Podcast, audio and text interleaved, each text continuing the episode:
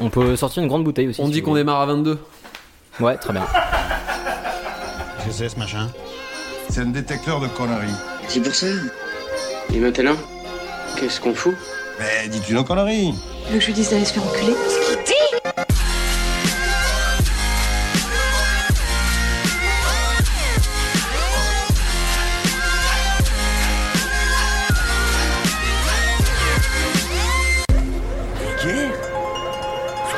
Oui, je trouve ça vulgaire.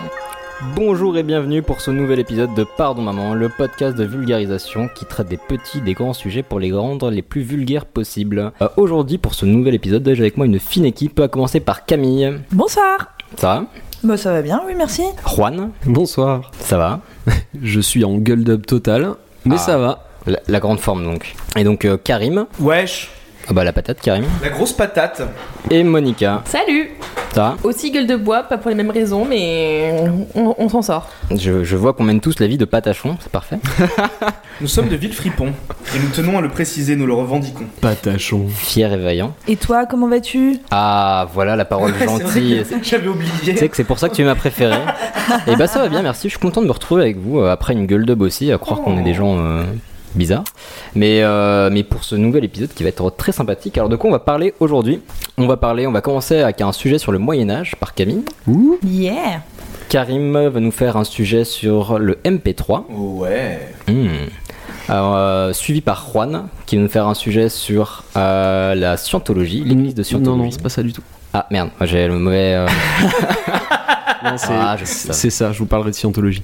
Et toi, Euh, Elias Et bah du coup, pour continuer euh, sur ton sujet, je vais parler des religions, des croyances, des cultes un peu bizarres, étranges, souvent drôles. Et voilà, pour voir un peu ce qui se fait euh, et quelles seront les religions de demain. Génial. Et bien bah, du coup, je vous propose de partir sur le Moyen Âge. Allons-y. On coule du nez quand on a le choléra Mais attendez, on est à la table ronde quand même, on fait pas un barbecue Vas-y. C'est comme là. Shoot-moi dessus.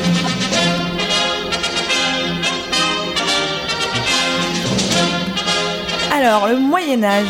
Le Moyen Âge, déjà, j'aimerais te définir. Est-ce que vous savez un petit peu ce que c'est Comment vous me définiriez le Moyen Âge avec vos mots à vous C'est entre 800 et 1400. Avec tes mots à toi. Oh. Lourd. Non, absolument pas. C'est nous c'est le allons- passé. C'est le passé, exactement. C'est avant qu'on sache bien écrire. Oh non, non, non, on savait déjà très bien écrire au Moyen Âge. Avant Le- la Renaissance. Alors, c'est juste la période qui est juste Oh, avant la Renaissance, Avant qu'on- exactement. Avant qu'on commence à réfléchir un petit peu. Tellement fier. Non, mais justement, vous allez voir, on va parler de tout ça. Alors, le Moyen Âge, c'est une des trois principales périodes historiques. Donc, euh, les trois principales périodes historiques, c'est l'Antiquité, Mhm. Jules César, tout ça, tout ça, le Moyen Âge Mhm. et l'époque moderne. Donc, qui arrive avec la Renaissance, et ensuite, ça englobe euh, de Louis XIV à, ma- à- à nous, tout Il y a simplement. que trois euh, périodes. Et les dinosaures. Oui. Ouais, parce que j'allais dire, le monde a pas commencé avec Jésus. Hein, euh. Non, mais euh, l'Antiquité crois. n'a pas commencé avec Jésus, je C'est crois. Oh. Burn. Voilà, Justement, l'Antiquité commence avec euh, l'écriture, c'est ça exactement, avec l'apparition de l'écriture. Et En avant ça, ce n'est pas de Mésopotamie. l'histoire, c'est de la préhistoire. Oui, le- l'écriture cunéiforme, là, les petits clous, là. Bizarre. Alors, c'est une période qui dure 1000 ans, le Moyen-Âge, et qui va du 5e siècle au 15e siècle. Pas mal. Ça veut dire Mhm. de 400 à 1400. Exactement. En gros, le début, ce qu'on considère comme le début du Moyen Âge, c'est la chute de l'Empire romain d'Occident, donc euh, la fin de l'Empire romain, en 476, et ça va jusqu'à la découverte de l'Amérique en 1492. exactement par Christophe Colomb. Christophe Ah, Colomb. Amen. Ouais. Les bails de découverte, m'amènent. voilà, c'est un peu, c'est à peu près les limites qu'on va donner au, au Moyen Âge. Et le Moyen Âge lui-même, il est divisé en trois parties. Alors ça, je sais pas si vous le saviez. Non. Alors La il y a première. la première partie, elle va du 5e au 10e siècle. Et Pardon. Ça va être dur ce soir, je Il pense. me blase, je sais plus quoi en faire. Et donc la première partie, c'est le Haut Moyen Âge. Et en fait, ça, c'est la période euh, des invasions barbares. Vous savez, euh, les Burgondes, les Visigoths, tout ça, tout ça.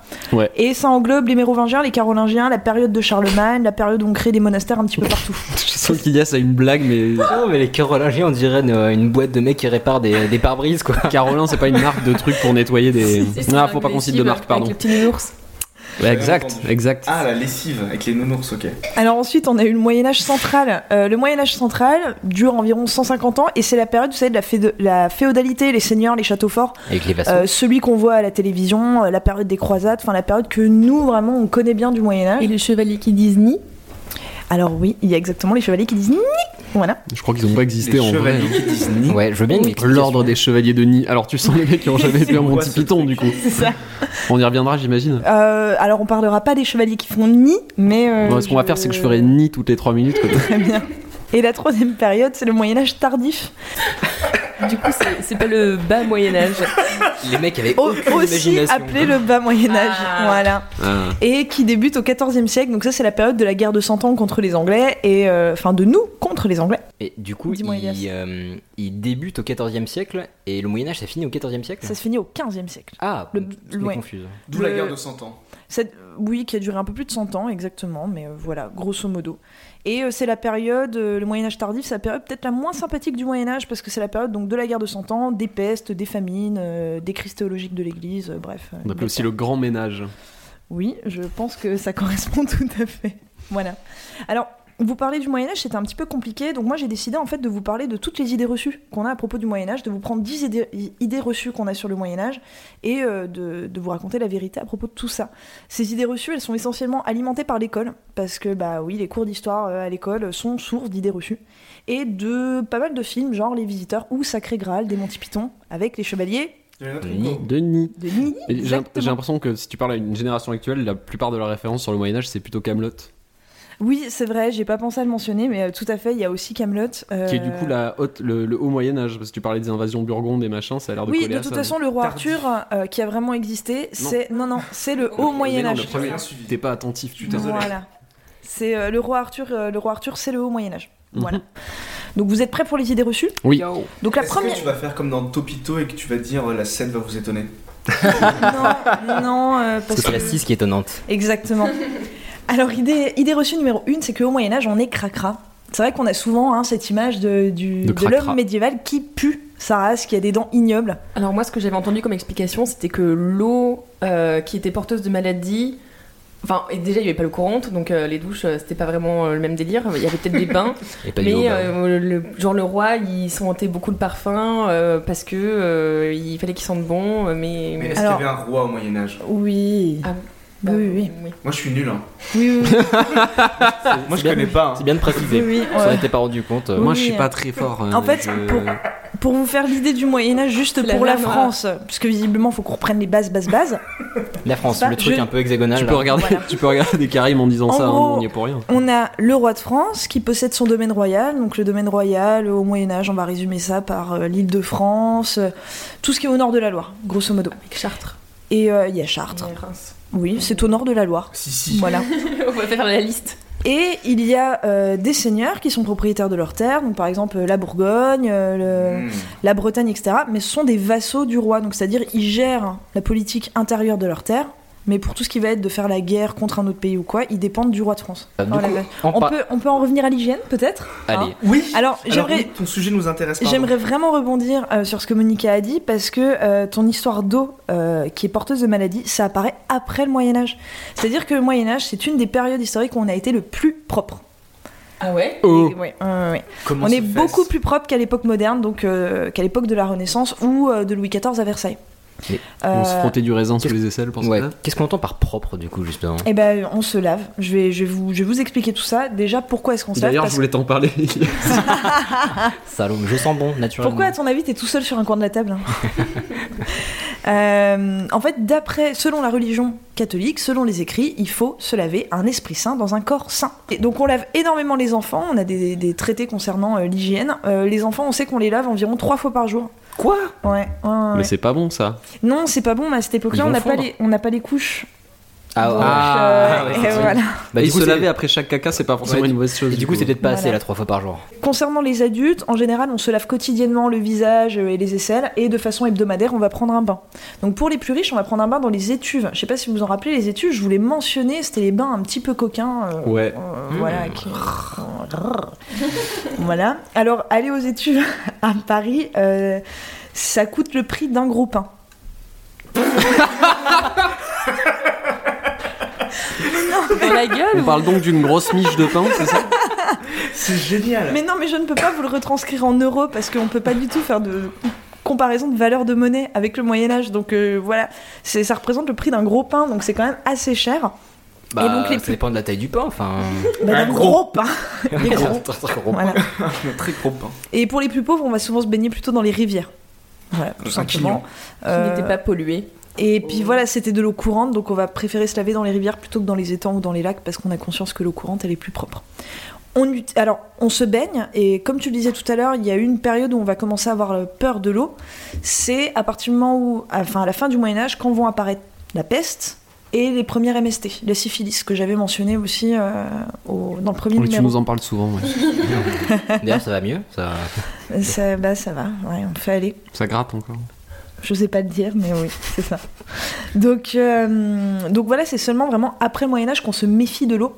En plus, on- après le Moyen Âge, il y a des, des philosophes euh, qui vont commencer à dire que l'eau, ça fait ramollir les os, donc il faut surtout pas se baigner. Oui. Voilà. Je les Oui, oui, lave oui. de mes Voilà. couilles. Au Moyen Âge, on utilise également du savon, même chez les pauvres. Donc euh, le savon des riches, ça va être le savon de Marseille, qui est inventé au Moyen Âge, et le savon d'Alep, qui est inventé également au Moyen Âge. Le savon des pauvres, c'est un mélange de graisse animale, comme euh, le suif de chèvre, Ah, comme dans Fight Club. La cendre des hérons. Ça, ça. et des cendres, parce que la cendre blanchit et euh, désinfecte. Ah ouais. On se lave également les dents. Alors, euh, se laver les dents, p- pas comme à notre époque. Euh, C'est-à-dire qu'on fait des bains de bouche euh, avec euh, de l'eau, du clou de girofle et du citron pour la Mhm. laine et pour garder ses dents assez propres. Ça devait pas être dégueu. Et Ça devait être on a le plutôt souci, dégueu. du coup, comme on se frotte pas les dents et qu'on a plein de dentifrice, d'avoir des dents qui jaunissent assez vite. Donc à cette époque-là, on a une technique au Moyen-Âge, c'est qu'on va se faire noircir les gencives. Plus les gencives seront foncées, on se les fait brunir. euh, Plus... Hmm. Et bien plus on aura l'impression que les dents sont blanches. Alors nous, Nabil. mais ça nous Bah, paraît pourquoi tu mets dégueulasse. du noir autour des mais yeux C'est quand pour la on- même raison. Bah, quand on y réfléchit, ouais, c'est une astuce qui est vraiment pas bête. Et c'est pour ça aussi que les commerciaux, les VRP, mettent des, des cravates jaunes et marron. Pour que leurs euh, dents paraissent plus blanches. Nabil. Vous le saurez maintenant. Ouais, ouais. On se lave également les cheveux, donc euh, se laver les cheveux, les femmes portent les cheveux extrêmement longs à l'époque, donc se laver les cheveux, on va pas les laver tout le temps, du coup on utilise des shampoings secs qui fonctionnent plutôt bien, de la poudre de fleurs, de la poudre d'i- d'iris non, notamment, et on se les décolore. La mode est au blanc. Donc comment est-ce qu'on se décolore les cheveux Eh bien on se met de l'urine sur les cheveux et on laisse sécher au Ah. soleil. Et ça c'est une technique... Mmh. Une des périodes les plus propres, Il donc. fallait y penser. Et non, euh, et, et ça blondit les cheveux. Et euh, c'est une technique qui a, utilisé à- qui a été utilisée notamment à Venise. Et c'est de là que nous vient la couleur blond vénitien. Ah, donc quand un Oh, Exactement. roux dit en fait je suis blanc vénitien, c'est pas C'est pire. forcément. C'est de la- juste qu'il aime Les le cheveux, c'est de la petit, pisse, quoi. Exactement. Tu viens Euh, de péter l'argument de tous les roux du monde. C'est une période également où on fait la guerre au poil. Euh, C'est-à-dire que les hommes se rasent de très très près. La barbe apparaît un petit peu plus tard à la Renaissance. Euh, la mode de la barbe, elle est lancée par François Ier qui s'est un coup, il s'est blessé, il s'est tapé une énorme cicatrice sur le menton, il s'est laissé pousser la barbe. Et comme le roi avait une barbe, tout le monde a laissé pousser la barbe. Putain, c'est Et lui les qui a femmes, lancé elles les- s'épilent énormément euh, à la chaux. Moi, je trouve ça J'ai un vu ça, peu j'ai violent. C'était à la chatte, j'ai eu peur.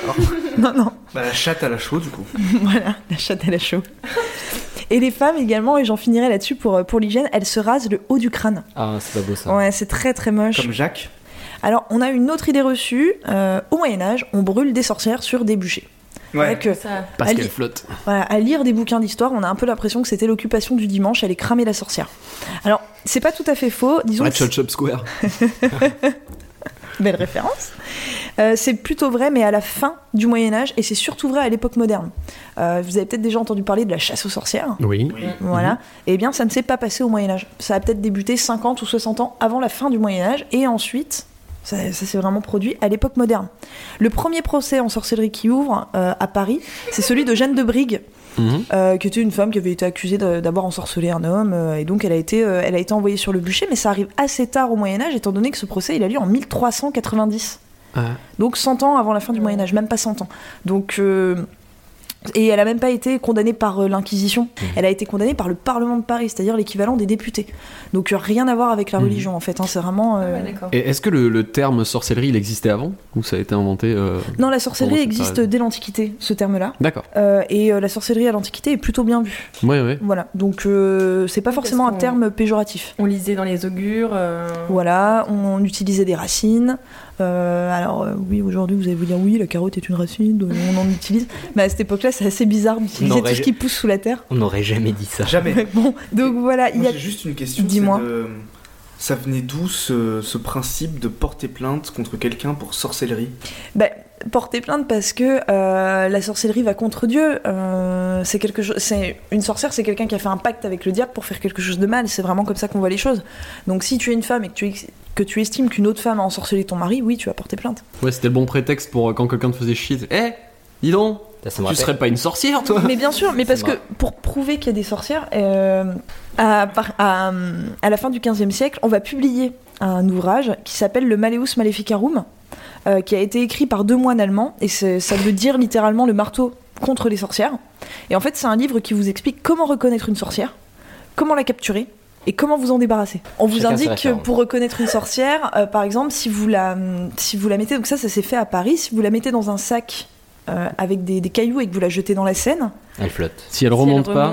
alors si elle remonte pas, c'est qu'elle est innocente. Mhm. Et euh, bon, certes, elle est morte, Et du coup, elle est morte. mais son âme va au ciel. C'est pratique ça. Tout va bien. Jésus, on t'envoie un truc, bouge pas. Si la pauvre fille à l'intérieur arrive à sortir du sac et remonte à la surface, c'est que c'est une sorcière. Donc du coup, on la sort de l'eau, on la sèche, on la crame. Et la, Merci. la, la C'est deuxième permettant. technique, c'est de repérer la marque du diable. C'est-à-dire qu'on part du principe que lorsqu'une sorcière a passé un pacte avec le diable, euh, le diable lui a laissé une petite trace.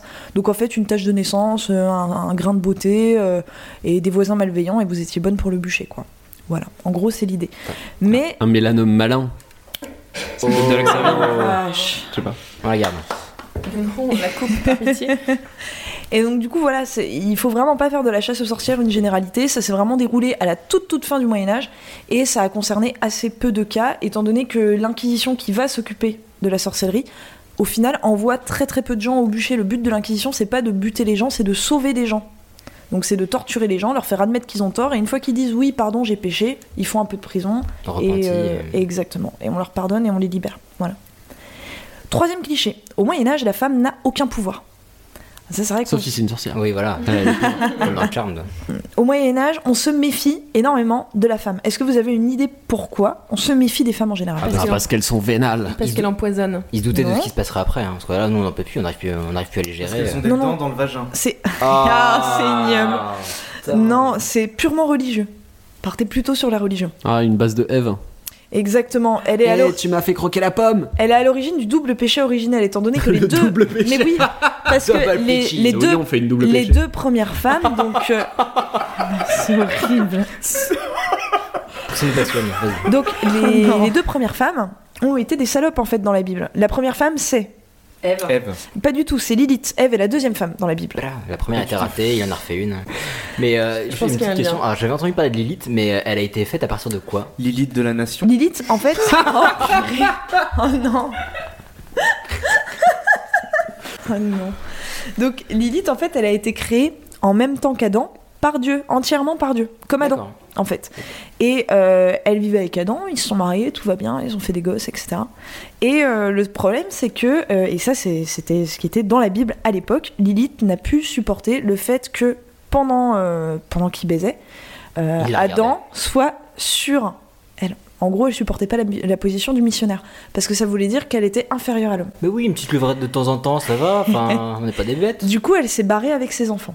Tout ça pour vous dire qu'effectivement, la femme, elle a très mauvaise réputation à cause de Ève et Lilith.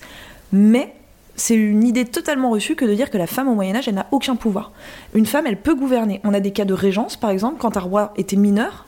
Euh, donc on a le cas de Blanche de Castille, qui était euh, la mère d'un roi et qui a régné pendant plus de 20 ans, qui a contrôlé la France et qui s'en est très bien sortie. À quelle période Euh, 13e siècle. Tac au tac. On a euh, également des reines qui ont été extrêmement puissantes et qui ont même dominé leurs maris, qui pourtant eux étaient rois. On a le cas d'Aliénor d'Aquitaine, qui a été reine de France, qui a trouvé que son mari était un petit peu mou du slip, euh, et euh, du coup elle a divorcé de son mari, elle est devenue reine d'Angleterre. Euh, Ah oui. Il y avait ouais. déjà le divorce à l'époque Euh, oui, oui, oui, euh, il fallait une autorisation papale.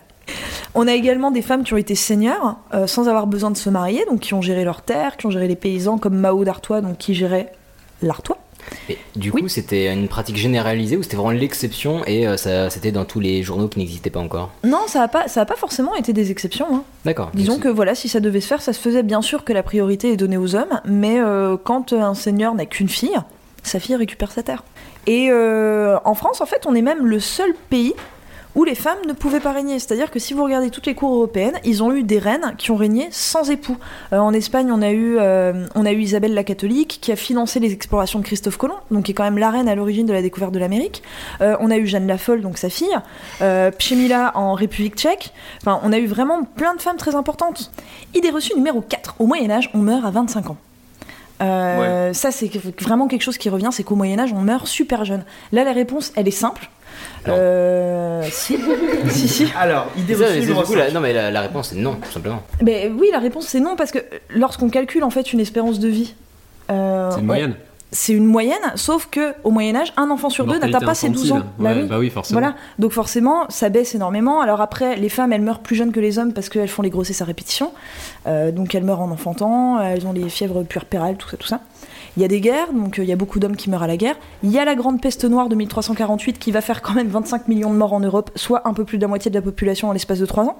Donc euh, Rien que ça. oui, voilà, c'était un petit peu euh, l'hécatombe. Au moins, ils n'avaient pas de problème d'appart. Mais euh, au final, au Moyen Âge, on peut facilement, Checker privilege, pardon. on peut facilement atteindre les 50 ans euh, sans trop de soucis. Ah ouais Ouais, Charlemagne est mort vers 65 ans, Aliénor d'Aquitaine, que je vous mentionnais tout à l'heure, elle est morte à 82 ans, Euh, Saint-Louis est mort à 56 ans et de la peste, donc il aurait pu vivre plus vieux, Bertrand du Guesclin, qui était un chevalier, est mort à 60 ans, Maurice de Sully est mort vers 80 ans, la liste est longue en fait.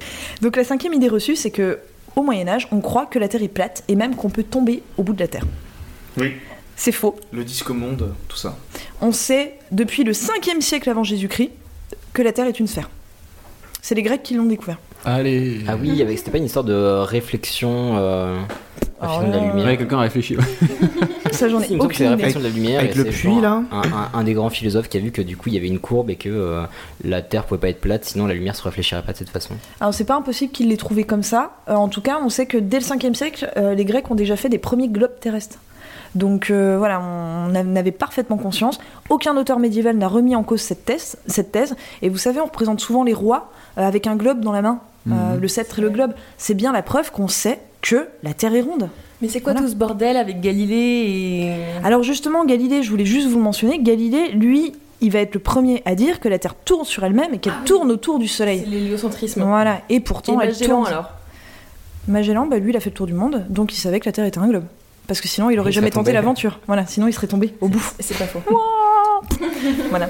Et euh, C'est vachement bien Magellan qui tombe au bord de la Terre. ah oui, oui, oui, je suis à fond dans mon sujet. Et d'ailleurs, vers 1300, on va avoir les premières expéditions de, de navigateurs qui vont tenter de faire le tour de la Terre parce qu'ils savent qu'elle est ronde. Euh, et on commence seulement vers 1300 parce que c'est euh, à partir de 1300 qu'on va faire les premières cartes maritimes et qu'on va inventer l'astrolabe. Donc l'astrolabe, c'est euh, un outil euh, qui permet de calculer la position des étoiles, donc c'est plutôt pas mal pour se repérer en navigation. Voilà. Moi, je pensais que c'était le, le grand philosophe euh, Aurel San qui avait découvert que la Terre était ronde et je vais m'arrêter. Pour une seule tout de bonne suite. raison, ouais. Alors, sixième idée reçue, le Moyen Âge est une période d'obscurantisme et de retour en arrière. Il suffit de prendre le nom, le Moyen Âge, l'âge moyen, euh, autrement dit l'âge bof bof. L'âge beauf, ouais. Voilà. Lâche pas top. Alors en fait, ça c'est un terme du XVIIe siècle. En fait, au XVIIe siècle, on va juger un petit peu cette période, on le voit comme un retour en arrière, parce que ça a été entre deux âges d'or, le Moyen Âge, entre l'Antiquité, euh, qui était vraiment euh, la période de la connaissance et du savoir, et entre la Renaissance. Et euh, à la Renaissance, euh, ce qui va changer, en fait, c'est qu'on ne met plus Dieu au centre de l'univers, mais on place l'homme au centre de l'univers. Ça se voit assez bien, vous savez, sur euh, l'homme de Vitruve de De Vinci, le petit personnage euh, qui a les bras et les jambes écartés. Mais c'est- si, on n'en voilà. est pas encore aux lumières quand même. Enfin, Ah non, c'est non, non, on est bien encore... euh, bientôt. la fin du Moyen Âge, on est à 300 ans des Lumières. bah ouais. Voilà. Mais il y a quand même une redécouverte des philosophes C'est- Ah, euh, de l'Antiquité, c'est ça Absolument, c'est l'humanisme, oui, c'est la Renaissance. Voilà, on fait renaître les philosophes. Et du coup, moi, j'ai une petite question je sens, par rapport au terme Moyen Âge. Euh, j'ai l'impression que du coup, Moyen Âge, c'est parce qu'il est entre deux âges. Oui. Mais euh, à quel moment on l'a nommé comme ça Au, au XVIIe siècle, D'accord. voilà, on, on décide d'appeler ça le, le Moyen Âge, mais vraiment en référence au fait que c'était un âge euh, pff, moyen. Mais vraiment, Ah, donc oui, il y oui. avait vraiment un côté péjoratif Ah, quand on mais l'a un nommé. côté tout à fait péjoratif, absolument. Euh, alors qu'au final, au Moyen Âge, on a inventé plein de choses. On a inventé la charrue, on a inventé l'étrier, ce qui est quand même pratique pour monter sur un Est-ce cheval. qu'on a inventé la charrue avant, les bœufs Ils sont mignons. Magnifique. On invente le moulin, Le trébuchet, la catapulte. la boussole. Ah, quand même, la Le boussole, pont-levis. c'est une très belle invention. Euh, les aventuriers Oui. de Colanta pourront vous le dire. Ils auraient mieux fait d'inventer le GPS. l'astrolabe, le savon, la brouette, l'eau de vie, les calculs de latitude, euh, et puis la- les premières dissections de cadavres également. Ça se fait au Moyen Âge à l'université de Bologne. Donc euh, il se passe énormément de choses en fait au Moyen Âge, mais en même temps mille ans. Ouais, mais Voilà. non, c'est long quand même. Milan, c'est très très long, exactement. Septième idée reçue. Au Moyen-Âge, on meurt de faim et on mange de la bouillie. Ah, Bah ouais, c'est vrai que souvent, la bouffe du Moyen-Âge, ça nous fait pas trop envie quand Non. on y réfléchit. non, à part les boissons qui ont l'air sympa, mais. Mmh. Oui, c'est vrai. Alors, on- ce serait super hypocrite de ma part de vous dire qu'il n'y a jamais eu de famine au Moyen Âge. Euh, Il y en a eu. Euh, pendant la période de peste, vous vous en doutez, la grande peste de 348. Et euh, Moins- Il y avait moins d'agri- d'agriculteurs. oui, Oui, parce hein, qu'ils étaient morts. Oui, voilà, forcément. feu les agriculteurs. Et également parce qu'en période de guerre, on pratique la politique de la terre brûlée. Je sais pas si vous savez ce que c'est. Bien sûr. Mhm. Bah, on va et on crame. euh, Pardon. au vent, eh bien on crame absolument toutes les récoltes. On fait une chevauchée dans le pays ennemi, on crame absolument toutes les récoltes et on repart chez soi. Et comme ça, en fait, on provoque une famine. C'est l'idée. D'accord. Mais du coup, c'était ouais, c'était en temps de guerre uniquement. Ça, c'était vraiment en temps de guerre. Oui, ça s'est beaucoup fait dans la guerre de Cent Ans. Euh, les Anglais ont fait la politique de la terre brûlée entre Paris et Calais. Euh, ça, c'est des régions qui ont énormément morflé. Et puis, ça reste Voilà. un peu pareil depuis. hein. Oui, bah, c'est pour ça hein, qu'ils sont, qu'ils sont en galérance encore. Bonjour à eux d'ailleurs. Voilà, on vous embrasse. Salut. Euh, mais sinon, on- en règle générale, on mange plutôt bien, euh, mais différemment selon ses moyens. Les plus pauvres, effectivement, ils mangent des aliments bouillis. C'est la seule façon de bien les conserver. Bah, les ragoûts et tout. Exactement. Et la viande, on, on la bouillit. Pourquoi Parce que sinon, la viande, la seule technique pour la conserver, c'est de la saler. Et le sel, au Moyen-Âge, ça coûte une fortune parce qu'on ne sait pas encore extraire le sel de la mer. Donc, on utilise des carrières de sel. En France, les seules qu'on avait, c'était les carrières de Franche-Comté Ouais Voilà. Sissi représente. Calme-toi. Oui. non, mais on a, on a fait que la critiquer durant les différents podcasts cette région. C'est vrai. Pas, Vous forc- voyez pas forcément à tort, mais il y avait comme. Voilà, mais vous voyez que au Moyen Âge, la Franche-Comté était importante. Voilà. Et euh, le Moyen Âge, c'est vraiment l'âge d'or de l'agriculture. Vous savez, c'est la période où on va inventer la rotation des cultures, de laisser sa terre en jachère, etc., pour une meilleure productivité. Donc c'est vraiment une période où euh, on a énormément de nourriture par rapport au nombre d'habitants. Donc au Moyen Âge, même le plus pauvre des pauvres, il va avoir des soucis pour se chauffer, pour se loger, mais il n'aura jamais de soucis pour bien manger. Ça, c'est vraiment, il faut pas imaginer le, le paysan tout faible, tout maigre. On mange bien. On a des soucis de cuisson par contre, parce qu'avoir un feu chez soi, c'est un luxe. Et du coup, bah, tout le monde ne peut pas cuire sa nourriture chez soi. Donc au Moyen-Âge, il y a des food trucks. Euh, c'est assez marrant. Oh, c'est mignon, c'est vrai. Big Fernand, surtout c'est dans- vieux comme le monde. hein. Surtout dans les villes, en fait, il y, a- il y a des food trucks. Euh, Comme devant devant le MK2. c'est ça. Et j'ai une, petite, euh, une petite anecdote qui va vous mettre en, en appétit. Euh, Il y a un bourreau parisien qui nous raconte qu'au tat- qu'au XIVe siècle, il était en train de faire une exécution. Donc en fait, c'est- il exécutait un faux monnayeur. Donc les faux monnayeurs au Moyen-Âge, on les ébouillantait. Et euh, c'était un hiver très très rude. Et donc les Parisiens sont venus faire cuire leur viande en même temps dans le. Ah non. non Voilà. Bah, c'est Voilà, voilà. c'est la naissance Faut pas gâcher. du bouillon. Ah bah, C'est- je- voilà. je reparlerai après d'ailleurs, mais vas-y. Donc, euh, donc voilà pour ce qui est de la nourriture. Alors, numéro 8, au Moyen-Âge, tout est gris. On n'avait pas. euh, On nous, période- on nous Moi, j'ai eu du présente mal. une période vachement grise avec euh, des, des gens qui portent des vêtements marrons. euh, Ouais, Ça coûtait pas cher justement de teindre ses vêtements, etc.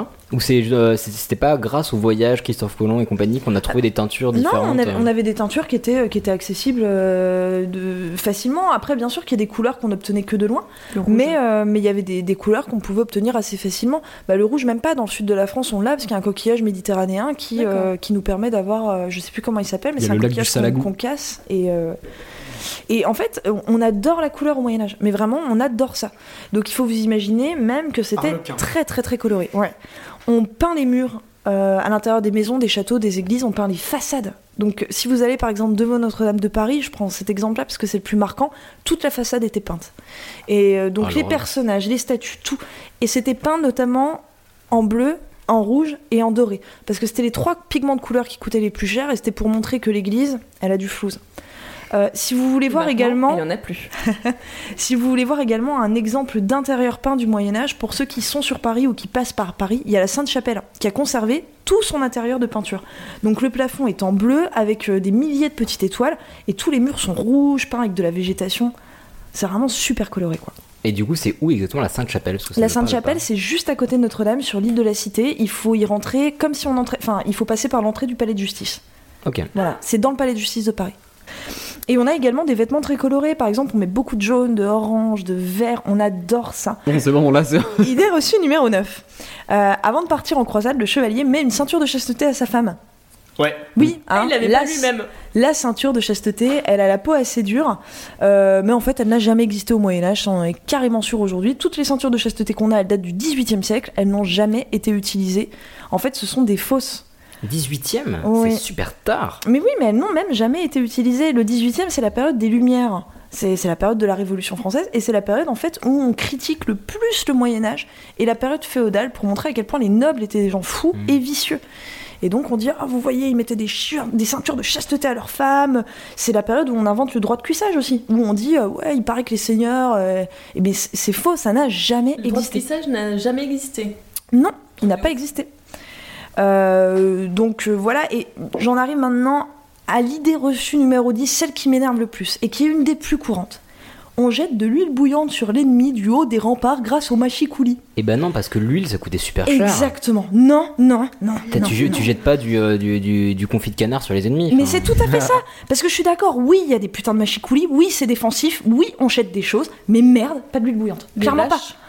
Mais- On- Donc, quoi, on du coup continue Des sur euh, déjections. les Monty Python. Alors, on jette des cailloux, du sable, du soufre, des débris d'armes. Et si, euh, c'est- si par exemple vous êtes en siège et que vous êtes sur une cité ou euh, dans un château qui est entouré par des douves, l'ennemi qui vous assiège, il utilise l'eau des douves pour boire. Eh bien, vous jetez un cadavre. hein. Et on ne jette pas d'eau non plus. Euh, pas d'eau bouillante non plus parce qu'en cas de siège, on va pas s'éclater à gâcher le peu Bien d'eau sûr. potable qu'on a. Donc ça, je ne sais pas d'où vient cette idée. Et je vous fais enfin une idée, euh, une idée reçue bonus. Les princesses chevauchent des licornes au Moyen Âge.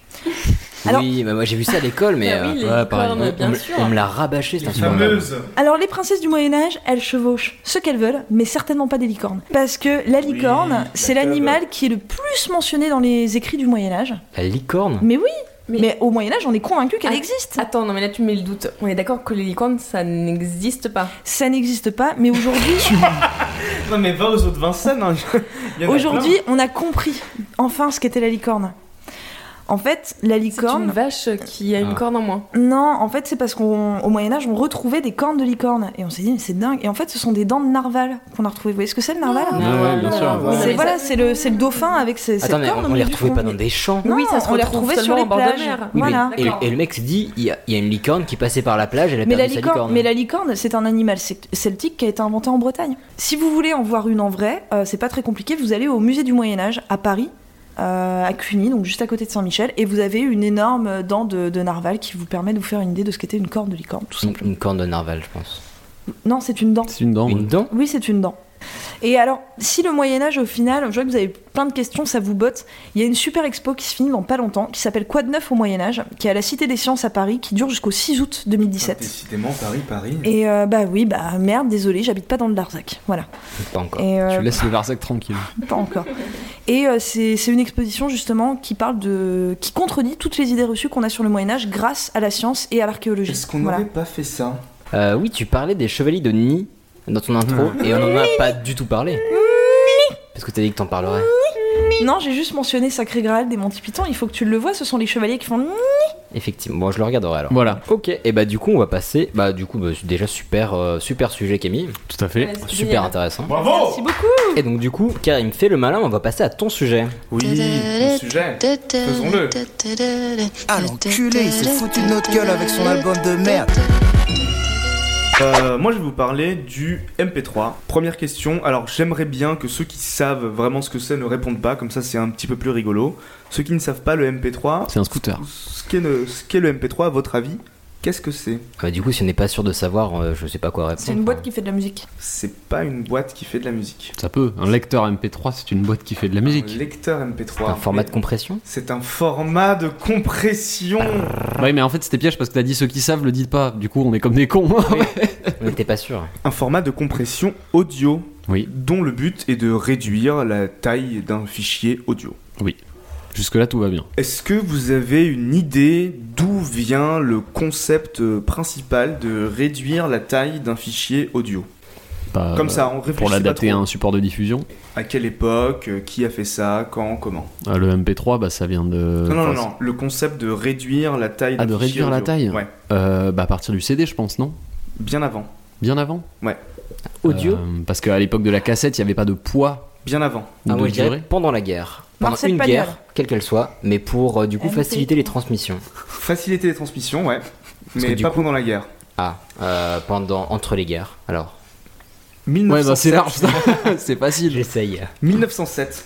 il y a Ah, une, bah, euh, c'est une- entre deux guerres. une compagnie Mais non. téléphonique. Mais non La première, c'est 14-18 1907. si, il y en a eu avant 1850. Il y a eu des guerres avant, Ah non, mais oui, mais l'entre-deux-guerres, c'est entre les deux guerres. Non, et Eh, tu parles à une historienne, Ilias, hein, s'il te plaît. euh. 1850, il y a une guerre. Donc en 1907, il y a une euh, compagnie téléphonique hyper connue qui s'appelle ATT euh, aux US. Mhm. Elle a voulu augmenter euh, la capacité de son réseau téléphonique et donc elle a fait, euh, elle a financé la recherche en psychoacoustique. La psychoacoustique est une branche de la psychophysique qui étudie les rapports entre les perceptions auditives de l'être humain et les sons qui parviennent à ses oreilles.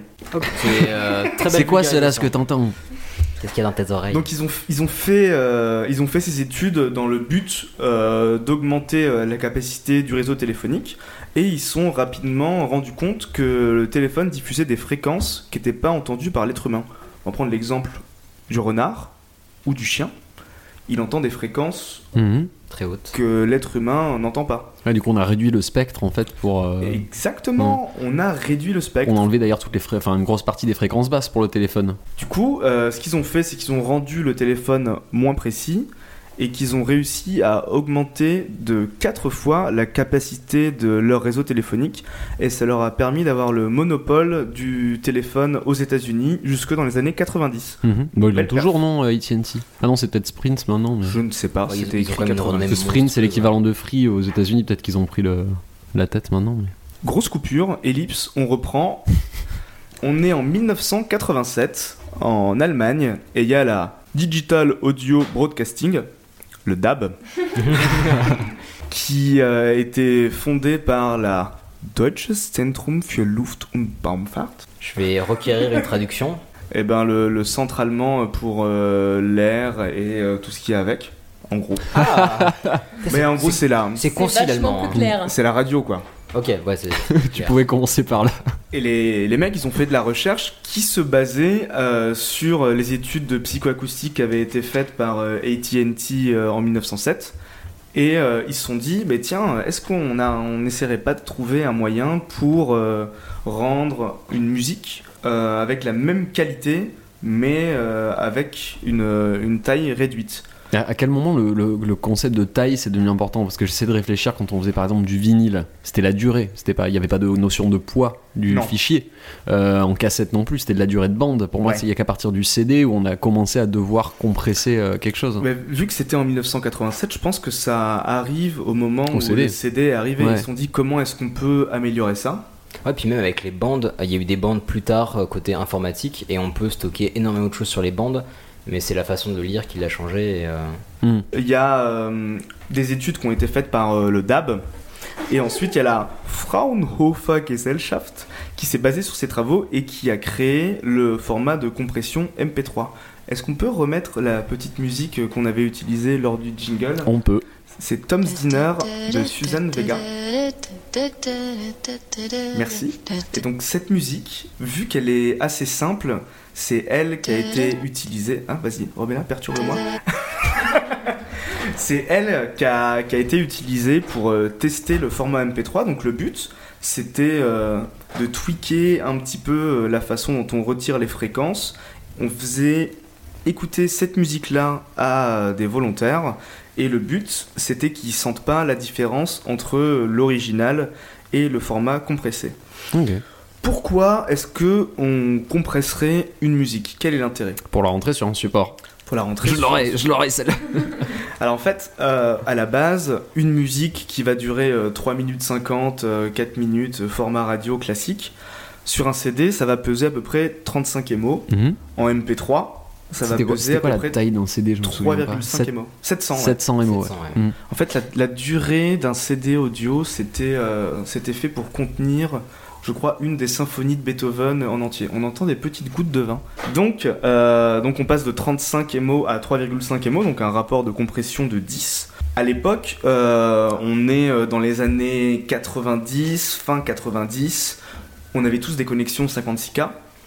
Si tu veux télécharger une musique qui fait 3,5 MO, ça te prend environ 20 minutes. Euh, Figure-toi que pour télécharger une musique au format non compressé, ça mettait 3h30. Donc gain de temps phénoménal. Et du coup, cette, euh, cette compression de la musique est grâce à l'argo- l'algorithme, putain, c'est difficile à dire après du vin, de la Fraunhofer Gesellschaft. Le mec, c'est difficile à dire, algorithme. Fraunhofer Gesellschaft. Euh, ça, ça a lancé euh, des logiciels de peer-to-peer, genre euh, Napster euh, en 2000. Mhm. Je sais pas si vous avez eu la chance de télécharger sur Napster. Non, je moi, l'ai non. eu. Je suis dans le game, les gars. Ah, Et Napster s'est relancé il y a quelques années d'ailleurs. Ouais, ils ont fait une offre payante bidon. Mais toi, t'étais un mec qui avait Winamp. Tout le monde s'en fout, bien sûr. Ah, It c'est really cool. kicks the llama's ass. Il y avait un MP3 fourni avec Winamp. Absolument, je me C'était rappelle. Magnifique. Et les maisons de disques, elles étaient pas contentes. Forcément. Ça a donné la naissance du dématérialisé. Mhm. Apple, ils ont été malins. En 2001, ils ont sorti l'iPod Mhm. pour profiter de tous les MP3. Ils ont vu que ça marchait bien. 2003, iTunes iTunes, Store. boum. Et bim. Et euh, un exemple bête que je vais vous donner, c'est euh, je- est-ce que vous avez joué à GTA 3, GTA Vice City Ouais. Est-ce que vous vous rappelez de la musique de Ouais. GTA Alors c'est- c'est dans Euh, GTA. Tu parles de menu ou tu parles de. Je parle pas du In-game, menu. non. parce que c'était une radio, la radio de la voiture Voilà, il y avait finalement. énormément de pistes audio dans Ouais. GTA et ça c'était grâce au format MP3 parce qu'ils avaient réussi à compresser la musique et euh, à la mettre de- sur le il y avait Sur le DVD du. un ouais. seul un seul CD je Ouais, crois à un GTA l'époque, 3 ouais, à C'était des l'époque. DVD ou des CD je crois que c'était des CD Des hein. CD, ouais, possible. et donc du coup ça a permis énormément de liberté on en est maintenant euh, à euh, Spotify Netflix euh, la compression a vraiment énormément changé Mhm. la manière qu'on a de consommer la musique. Par exemple, c'est tellement rentré dans les mœurs euh, grâce à, tête- à cet algorithme que la semaine prochaine, il se passe à Paris encore, désolé, le Download Festival. Franchement, pour moi, le Download Festival, c'est clairement associé au Digital Audio Broadcasting Deutsches Zentrum für Luft- und Raumfahrt Fraunhofer Gesellschaft. Et pourtant, au download, ça doit pas daber des masses. hein. Je pense que non, en effet. Et euh, du coup, bah tiens, en parlant de MP3, déjà, bah, sujet très sympathique, très intéressant. Ah, En parlant de MP3, il y a MP3 at Paris euh, qui va avoir lieu le 10 juin, il me semble. C'est exactement ça. À partir du 10 juin, 10-11 juin, à Paris, ça va être un rassemblement de podcasteurs et de producteurs du, de contenu web. Euh, mais non, non, il va y avoir des gens intéressants. En fait, c'est tout l'héritage de, euh, à la fois bah, des, des podcasts qu'on peut connaître et voir. Il y aura bah, tiens, d'ailleurs deux HDP qu'on écoute et qu'on apprécie beaucoup. Et il y a aussi bah, tous, les, enfin, tous les héritiers du, de la production audio web, euh, tout ce qui va découler de Navelbuck, etc. Donc il y a des web-séries, etc. Ah, Ah, en audio. bac au truc, attends, Ah non, alors il n'y a pas Noel Buck, mais il y a des gens qui font encore de la, de la fiction audio. Et ça, justement, ça, il y a un regain, il y a un essor qui se. Oui. s'appelle déjà le bac et tout Pen of Chaos. Voilà. Pen of Chaos. non, Et il y a non, ils, ils Antoine- font plus rien eux d'ailleurs malheureusement non, je pense Oh, pas. oh, Par c'est contre, il y a Antoine Daniel qui est en train de préparer une fiction audio euh, Ah bon qui va sûrement faire un carton. Ouais. Hmm. Bah ok, bah, c'était super. Euh, du coup, on va passer maintenant Merci beaucoup. au magnifique sujet de Juan sur la Magnifique. scientologie. On va voir. As-tu entendu parler de la scientologie Tu ne peux pas te moquer de la scientologie C'est moi, Tom Cruise On va te coller un poing sur le cul et tu vas le regretter C'est ça, Spark. La scientologie, oui, c'était South Park en effet. Je vais vous parler de la scientologie. C'est bah, tout le monde connaît la scientologie, j'imagine. Tom Cruise. Ouais. C'est une matière que j'avais euh, au lycée Philippe Lebon, 4ème B. Euh, on en parlera euh, en privé. Donc la scientologie, c'est une église, hein. c'est une religion qui a été fondée dans le New Jersey au début des années 50 par un auteur de science-fiction qui s'appelait alors L.R. Hubbard, on va le- on va l'appeler Hubbard, mais c'était Lafayette Ronald. Les années 50, c'est si jeune que ça la scientologie C'est si jeune que Enfin, ça la Ah, Quand on voit scientologie. l'envergure que ça a aujourd'hui, c'est quand même des milliers d'adeptes. Et on va en parler de l'envergure que ça, c'est parce que stratégiquement, c'est plutôt C'est malin. énorme. Donc le nom scientologie, ça vient du latin scio et du grec logos, scio le savoir, logos l'étude.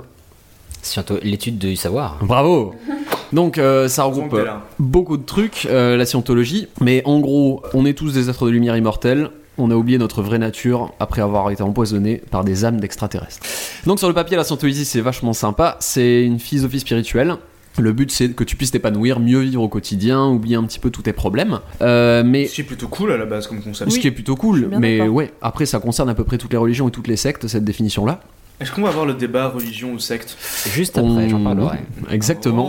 Oh, teasing Donc on va évacuer un petit peu la partie euh, qui intéresse tout le monde, à savoir c'est quoi les fondements de la scientologie, parce que c'est là-dessus en fait que la scientologie est particulièrement attaquée et ridiculisée, ce que pas plus mal. Donc il y a 75 millions d'années, un extraterrestre du nom de Xenu qui dirigeait une confédération galactique On est Ouais. toujours Ah oui, sur je le- comprends. le bac, là ou Tu pas te fous de nous, là. Pas C'est du la tout. vraie version, là C'est la vraie version. Il y a une bible de la scientologie, un truc, un bouquin. euh, Ah, qui bien raconte sûr, la on va, théorie. on va en parler. Donc, ce, cet extraterrestre s'est trouvé face à un problème de surpopulation.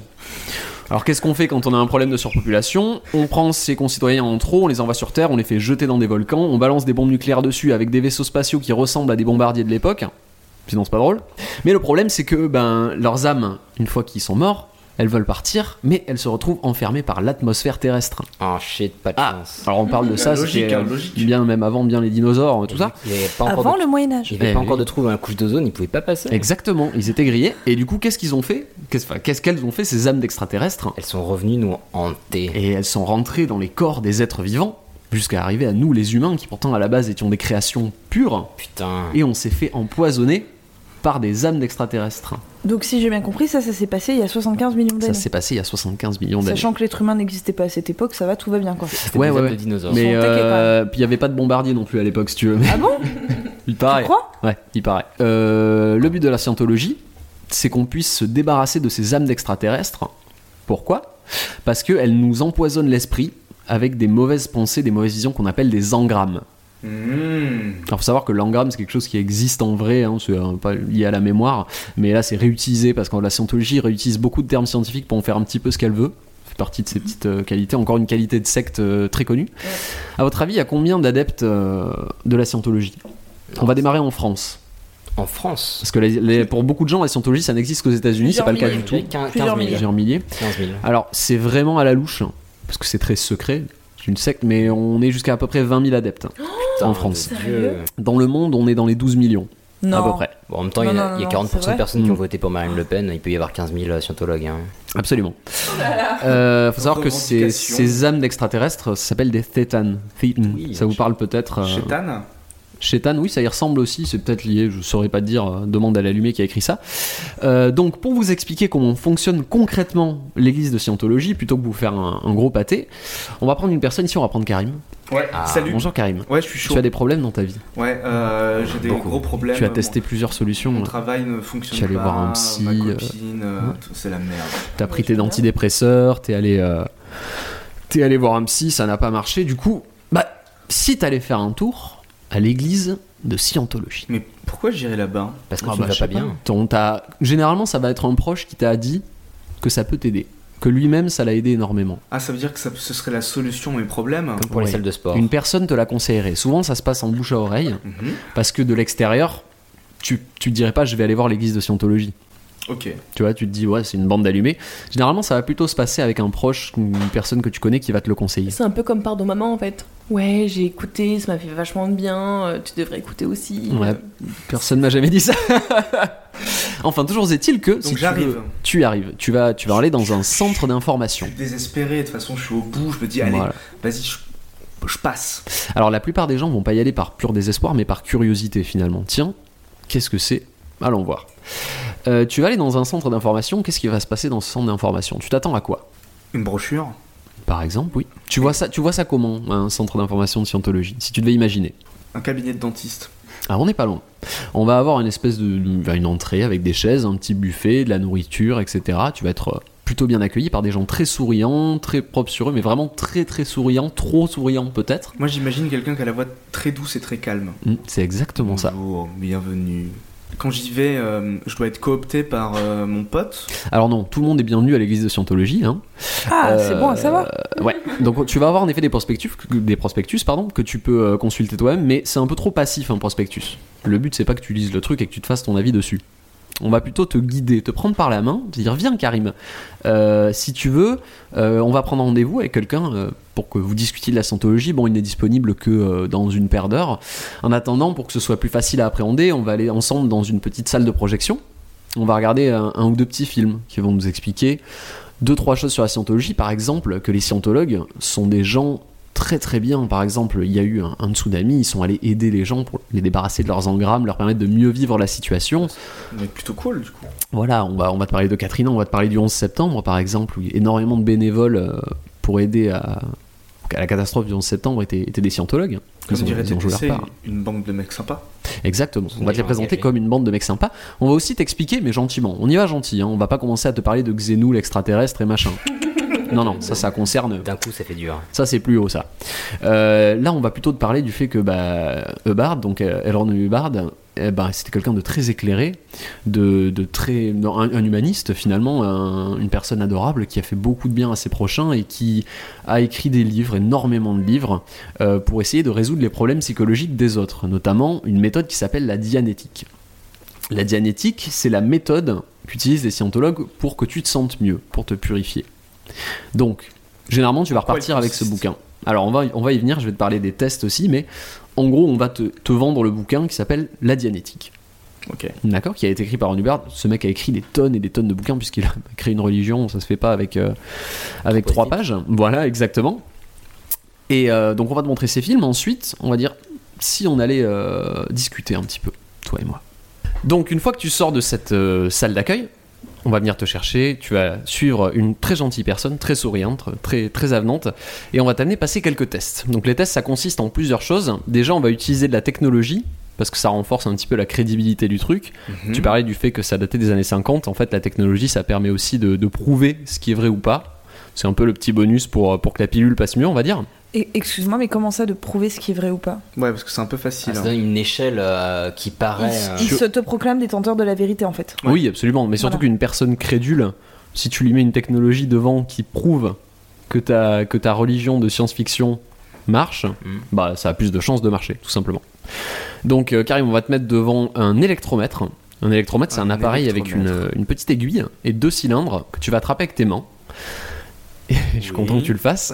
D'accord. que tu vas attraper avec tes mains et je vais te poser des questions euh, qui vont Comme euh, un- faire réagir cette aiguille. Une sorte de détecteur de Une mensonges. sorte de détecteur de mensonges, le but c'est de voir où sont tes engrammes, c'est-à-dire euh, quels sont tes, tes souvenirs traumatisants.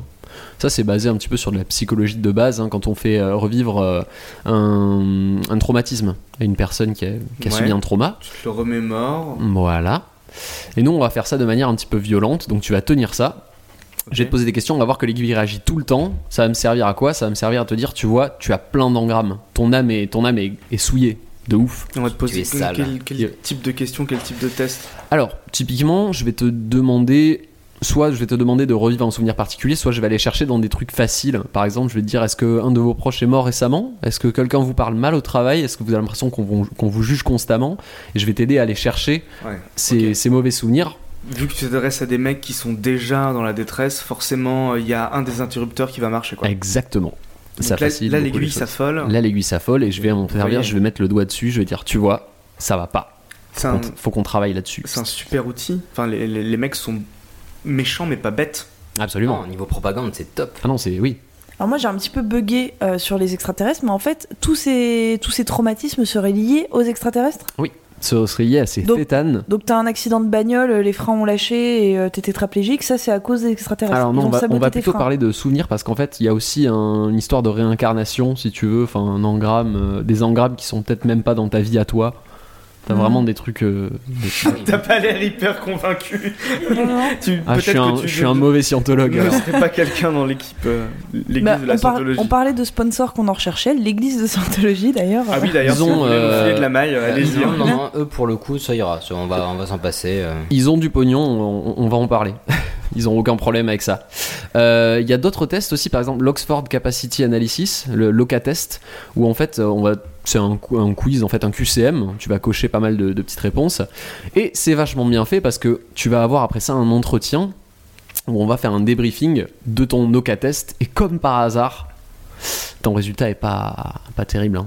T'as t'as vraiment des soucis. Tu as besoin de la scientologie. T'es en dessous Ok, de la d'accord. courbe des 30, ça, ça va pas du tout. Quoi. On va te montrer une ligne, on va encore te montrer quelque chose de très concret qui va te montrer que tu vas mal, que tu as besoin Parce d'aide. que les, les questions du QCM, c'est c'est censé montrer euh, si jamais tu vas bien ou pas dans ta vie, et si tu as besoin de la scientologie ou pas. C'est des questions euh, sur ton enfance, est-ce que tu vas bien au travail et tout. euh. C'est assez, assez global comme test. Euh, je vais pas te mentir, j'ai pas euh, essayé de passer le test pour préparer cette. euh, Non, il faudrait. faut, euh, moi, je suis chaud pour y aller. hein. S'il y a des mecs à Paris qui font ça, on Il y pourrait a le des faire. mecs à Paris qui Oui, il y a font ça. les- il y a l'église de Scientologie ouais, à Paris.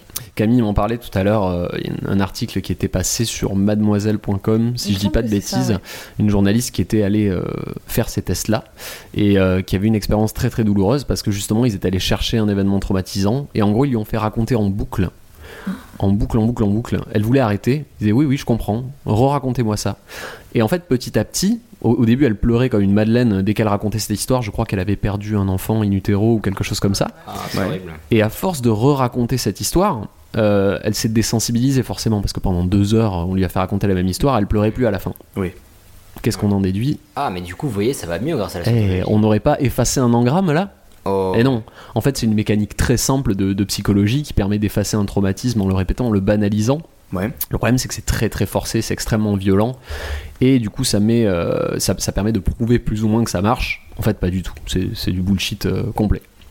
Donc là, on vient de remplir le QCM. Mhm. Et euh, là, vraiment, euh, la machine m'a dit que j'allais mal, j'avais plein d'engrammes. Le QCM a confirmé que tout allait mal. Mhm. Et là, du coup, euh, je, je me sens encore plus mal en fait. Sans encore là, plus je, mal. je commence à douter. Mais Je- surtout je- tu vas rentrer je- chez toi après parce que tu vas pas passer une semaine dans l'église de Ah, je- Scientologie. juste, je rentre chez moi.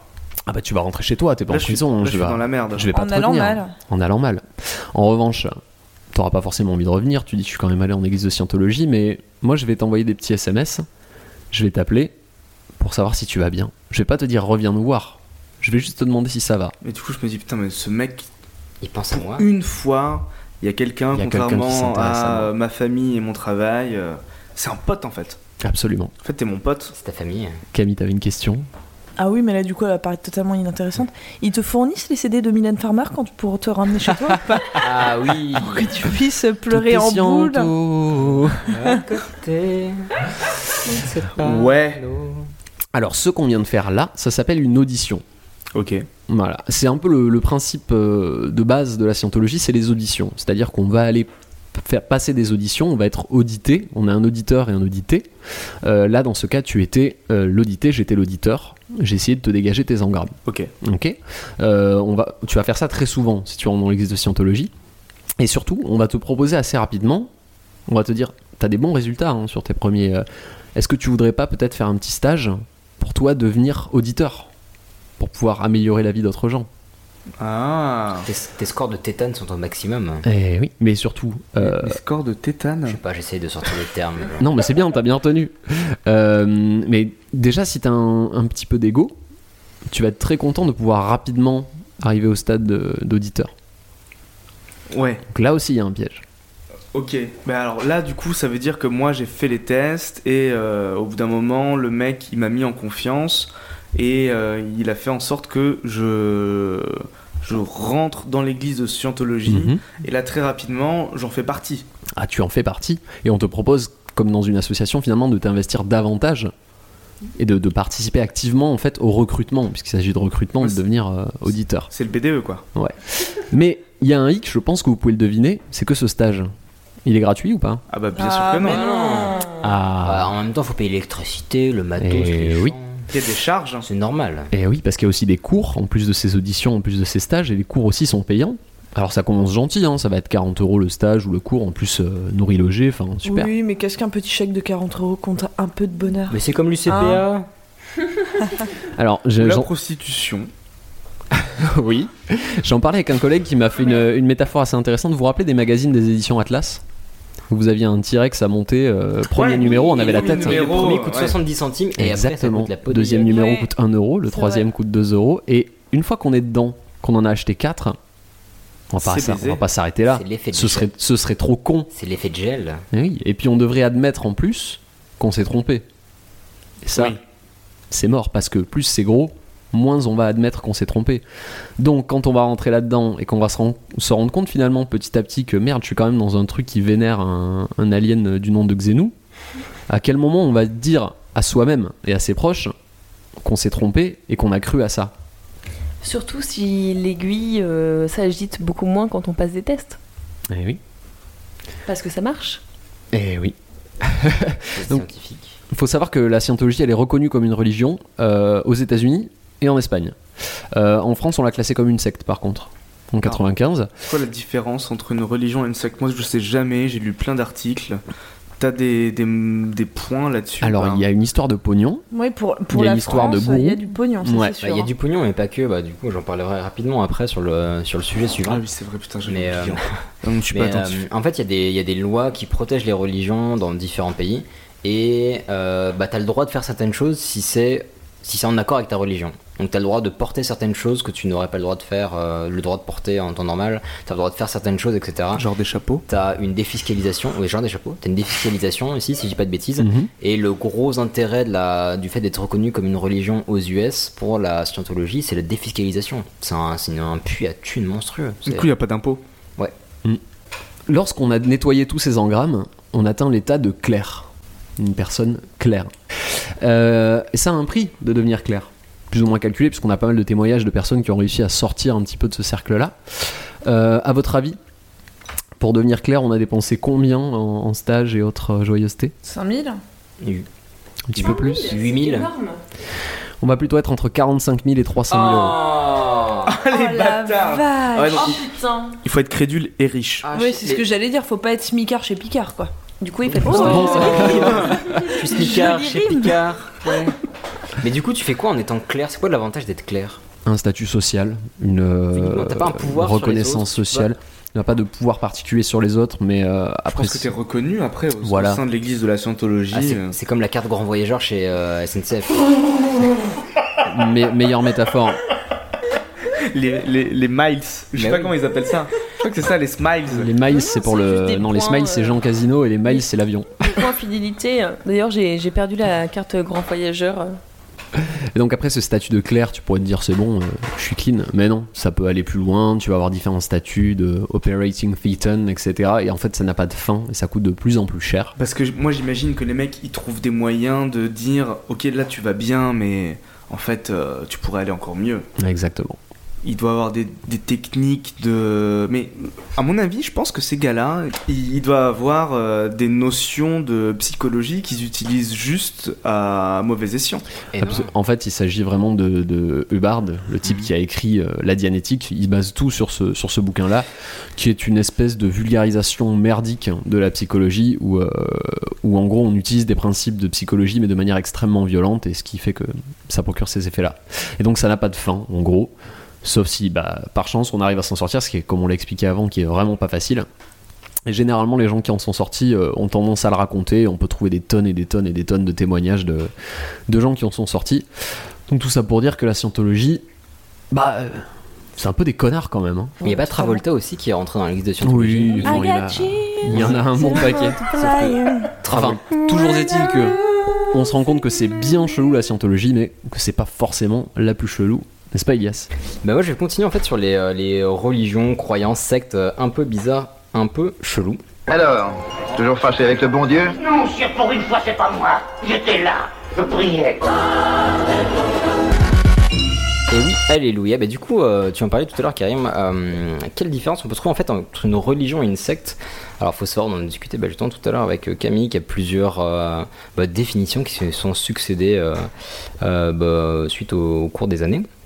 Euh, on peut déjà, bah, alors, si on regarde au Larousse, en fait, euh, la définition d'une religion, ça va être en fait un ensemble de croyances et de pratiques qui régissent les comportements de ses adeptes ou croyants vis-à-vis d'eux-mêmes ou de la société. Alors quand on dit croyance, Comme le PSG quoi. mais oui. Comme une équipe de foot. Mais oui, parce que en plus, point intéressant, une religion n'est pas forcément théiste, donc il n'y a pas forcément de Dieu. Ça peut être une, une- comme une énorme philosophie. Zinedine. Mais Zinedine. Donc si. euh, Bah, le bouddhisme, par exemple, Bouddha n'est pas un dieu, je crois. C'est Ah. un prophète. J'aimerais pouvoir te dire oui ou non. Enfin, c'est mais un- je ne Il n'y avait pas une histoire de réincarnation avec, euh, avec Bouddha Je sais pas, mais je suis pas sûre qu'il y ait de dieu au final dans le bouddhisme, si C'est une bonne question. Je suis assez d'accord avec toi, mais je n'ai aucune certitude. En tout cas il faut Oui, pas manger pareil. les vaches. Les... Oui, ça c'est vrai. Alors, c'est pas l'hindouisme, C'est ça même l'hindouisme, Oui, oui. c'est l'hindouisme. Alors, s'il y en a, s'il y a des auditeurs Alors, parmi on nous a qui sont perdu. bouddhistes ou hindouistes, merci de nous répondre. Bouddha est-il un dieu Voilà. Bah, on, on leur demandera. Mais en tout cas, si on parle C'est de fait. cro- si on parle de croyances, euh, les croyances, ça va être par exemple, bon bah, il y a un mec qui peut se transformer l'eau en pinard, ou la terre repose sur quatre éléphants, qui repose sur une tortue, qui repose sur un serpent. C'est ma préférée. C'est qui ça C'est quoi ce truc Euh, ça, c'est l'hindouisme. C'est si je dis pas de l'hindouisme, bêtises. ouais. Ouais, oui, c'est Ok. l'hindouisme. Et du coup, on pourra demander à Thomas Pesquet qui est rentré hier d'ailleurs s'il a vu. euh, bah, Est-ce que t'as vu les éléphants Quatre éléphants, puis une tortue, puis un serpent. C'est possible. Euh, après, donc il y a les comportements vis-à-vis de soi-même. Donc, par exemple, ne mange pas de porc, ne bois pas d'alcool, ne mange que le soir pendant un mois par an, mets un chapeau rigolo. On est enfin, dans le sujet. Voilà, il y a- il y, a plein de trucs comme ça. Et vis-à-vis de la société, sois bon envers ton prochain, fais de la charité, pas de sexe avant le mariage. Vous voyez le genre. Voilà. Après, pour les sectes, euh, donc va y avoir une, euh, une notion de. euh, une des définitions, en fait, c'est un courant mineur qui est issu d'une religion. Donc, ça, c'est intéressant parce qu'on va se rendre compte qu'il y a des religions qu'on considère comme majeures aujourd'hui euh, qui étaient considérées comme des sectes dans le passé. Donc, par exemple, le christianisme était considéré comme une secte du judaïsme à l'époque. Mhm. Et au fur et à mesure du, bah, qu'il, est, qu'il a pris de l'ampleur, qu'il a eu des adeptes, des adeptes, des, hein, Des adeptes. adeptes, des adeptes. Pour les sectes, effectivement, il y a aussi une, euh, une, euh, une notion de, de groupe de personnes qui vont partager la même idéologie, donc philosophie, religion, etc. Mais il va y avoir une, euh, une idée de euh, renfermement sur soi, donc de groupe assez fermé, un peu occulte. Et euh, bah, voilà, donc ce qu'on voit, c'est que ce qui peut différencier euh, une secte d'une religion, ça va être aussi sa popularité, mine de rien, même s'il y a d'autres aspects euh, financiers, euh, un peu occultisme, etc. Et euh, donc c'est intéressant, moi, je vais vous parler de certaines, certains cultes, croyances, sectes, etc. Est-ce qu'on va Mais- parler de Justin Bieber Ah non, pas encore. I'm a believer. Mais donc des mouvements qui pourront devenir les religions de demain. On va commencer par le culte du cargo. Donc alors déjà pour... Culte Culte du- du cargo Ouais. On parle cargo. bien des, des cargos. Ouais, ouais, des cargos. Alors, voilà, Genre c'est les- rigolo. les pantalons. Et ça, c'est pour les mecs, ça, c'est pour Personne les ne mecs pense qui à ça. sont, euh, qui sont accros à vendre privé, quoi. Mais... mais alors, putain, comment- Hicham, si tu nous écoutes. Alors déjà, petit avant-propos, en fait, j'ai euh, sélectionné un petit peu les cultes, sectes, euh, religions, etc. Il y en a qui sont assez badantes, les suprémacistes noirs, les suprémacistes blancs, etc. Donc j'ai essayé de garder des trucs un petit Ah, peu rigolos, KKK. par exemple. C'est pas Euh, une religion, le KKK. C'est une secte. Ça peut être considéré comme. euh, C'est comme pas un tel. club. Et il y a surtout un gros. euh, C'est un clan. Le Rotary. euh, Oh. ok, Oui. excusez-moi. les Illuminati. Bah, du coup, on va partir donc sur le culte du cargo. Bah, déjà, est-ce que ça parle à certains de vous, euh, mis à part les, les pantalons euh, à la Ah, Non, mode non, non, moi ça me dit rien. Ça du fait tout. penser à une chanson Cargo de nuit. Hmm, non, c'est pas ça. Non, ça me dit rien. Euh, bah, en fait, ça a paru vers la fin du 19e siècle euh, sur les îles océaniques. Euh, en fait, ces îles ont été explorées par bah, pas mal de, de- de pays, de nations différentes. Et euh, ils ont vu les personnes qui sont venues sur ces, bah, sur ces îles, euh, qui sont venues bah, découvrir et euh, installer des avant-postes. Ils ont vu qu'ils ont- qu'ils recevaient régulièrement euh, du ravitaillement. Et ils comprenaient pas pourquoi. Ils se sont dit, putain, ils reçoivent des richesses, des, euh, des, des vivres, etc. Et du coup, les aborigènes se sont mis à imiter les occidentaux, à imiter les, euh, bah, les personnes qui travaillaient là-bas, les militaires, etc. Et à vivre comme eux, donc à s'habiller comme eux, à parler comme eux, à euh, prendre des pratiques qu'ils n'avaient pas avant, donc par exemple couper des fleurs pour les mettre dans un vase, ce qu'ils auraient jamais fait avant Mhm. mais parce qu'ils pensaient que ça leur donnerait les mêmes choses qu'eux. Donc, euh, que. Mais oui, parce que. Sérieux parce que ils, ils voyaient pas. C'est trop marrant. Mais parce qu'ils voyaient pas les Occidentaux travailler le fer, euh, coudre les vêtements, etc. Ils voyaient les vêtements et les objets technologiques arriver. Arrivé, ouais. Non, Ils ça sont fait riches. sens pour le coup. Ils Ça- ça- il pensaient que ça venait de, de- de- Mais oui, d'un d'un dieu du cargo. Mais oui, une faveur divine. Donc Bah, ils sont mis à pour le faire coup, c'est pareil. vraiment du miracle. Enfin, tu le vois de tes yeux vus, quoi. Tu vois des caisses qui arrivent avec des trucs dedans. bah, C'est Mais du génial. coup, ils, tu ont, peux ils ont pas posé la question, mec. Ah mais tu peux pas leur en vouloir. Et euh, du coup en fait c'est intéressant parce que ce, ce culte du cargo ça a été repris dans pas mal de... euh, Ça a été un, on va dire un espèce de mécanisme psychologique et sociologique où c'est le fait de réutiliser une pratique en espérant avoir les mêmes, euh, les mêmes Résultats, retombées, ouais. voilà, les mêmes résultats sans rien changer. Donc là c'est exactement ça, ils se sont habillés pareil, ils ont fait pareil, ils se sont dit on va peut-être avoir des ravitaillements. Bon, Sans comprendre euh, le pourquoi du comment. exactement. Mais ça ne marche pas comme ça. C'est énorme comme truc ça. Hmm. Ça date de quand Euh, fin du 19e, et en fait, c'est resté, ça a eu une grosse longévité dans certaines îles, donc de bah, îles océaniques. Et du coup, on va pouvoir enchaîner sur le culte de John Frum. L'Océanie, c'est euh, l'Australie, on est d'accord Ouais, ah bah Pour- justement, Pour ceux qui, comme moi, suivent pas. justement, pour le culte de John Frum, John euh, Frum. sur l'île de Tana, à l'est de l'Australie, on vénère un dieu qui s'appelle Kerapanenum. Bah, C'est un peu compliqué à dire. C'était marqué sur une caisse qui arrivait sur la plage. Non, alors là, alors, on va partir un peu dans des délires, mais en 1939, il y a un indigène qui se fait passer pour ce dieu et qui prédit la guerre du Pacifique. Bon, ça peut arriver, il peut Mhm. avoir une bonne idée. Le fait est que en 1941, sa prophétie se réalise et tout le monde se met à l'adorer. Euh, alors, les croyants plantent des croix en bois qu'ils peignent en rouge. En fait, c'était simplement les croix des médecins militaires américains qui arrivaient sur l'île. Ouais. Et ils affichent dans leur maison des photos de bateaux et de yachts. Et c'est simplement aussi parce que John Fromm serait arrivé euh, en bateau. C'est un peu incohérent parce qu'il est censé venir de l'île. Bon, c'est un peu bizarre. Mhm. Et on suppose que le nom de John Fromm vient des Américains lorsqu'ils se présentaient. Hi, I'm John from America. Donc John Fromm. John Ok, Fromm. John Fromm. Voilà. Oh la Excellent. vache. Il y a un dérivé qui est assez connu de ce culte-là. C'est le culte du prince Philippe. Prince Philippe, vous devez connaître. Absolument pas. Nope. J'allais dire, c'est pas un piercing à un endroit, mais non, c'est pas Non, c'est le prince Albert. Ah Euh, oui, mais bien sûr, c'est grâce à un piercing à la tube, c'est exactement ça. Non, le prince Philippe, mais d'Angleterre. Et en fait, on dit que John Fromm aurait quitté l'île de Tana par bateau pendant la Seconde Guerre mondiale et qu'il aurait rejoint l'Angleterre. Et grâce à ses pouvoirs magiques, il aurait réussi à triompher d'une série d'épreuves et il serait devenu le prince consort d'Angleterre. Et ouais, rien que ça. Et donc plus sérieusement, on considère que ce culte naît suite à la visite d'Elisabeth et Philippe où ce dernier serait arrivé vêtu de blanc tel un messie.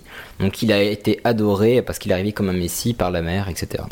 On va continuer sur un petit culte de la personnalité, alors celui-là vous pouvez le deviner. Puderti. Non, c'est le culte des Maradoniens.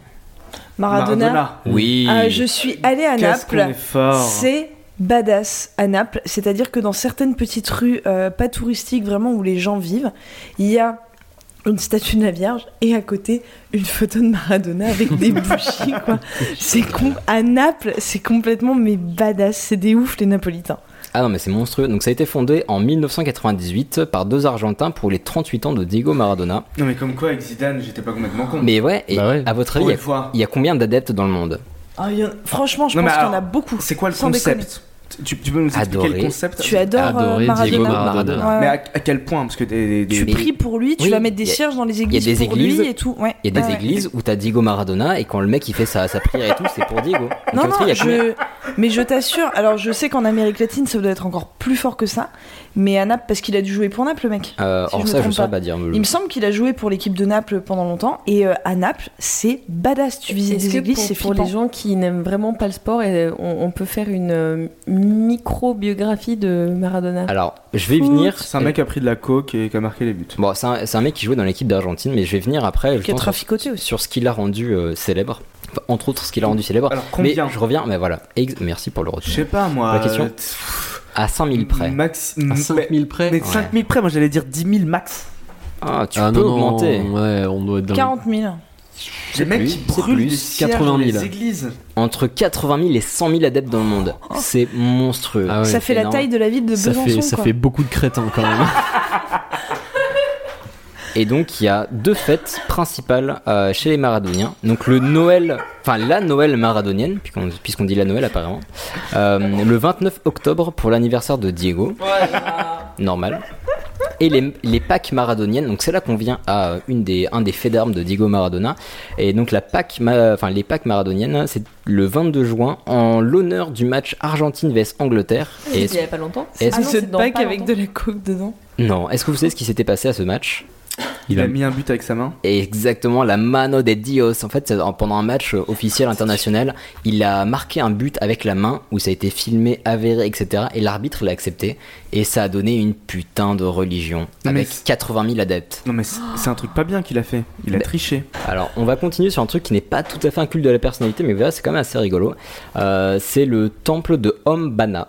Donc, c'est en Inde, si je ne dis pas de bêtises, et c'est un temple qui est dédié à Om Singh Rator. Alors, ça, là, ça va être galère à prononcer, mais je vais faire de mon Et mieux. aspirateur, on en a. Et oui, mais c'est ça. non, pas du tout. Et en fait, il, est, il était surnommé Baba Belette. Euh, c'est une personne qui s'appelait comme Ah, c'est ça. Cyril Hanouna. Mais Baba Belette, et en fait, c'est- ce surnom, c'est d'après sa moto qui était une Royal Enfield Belette 350cc.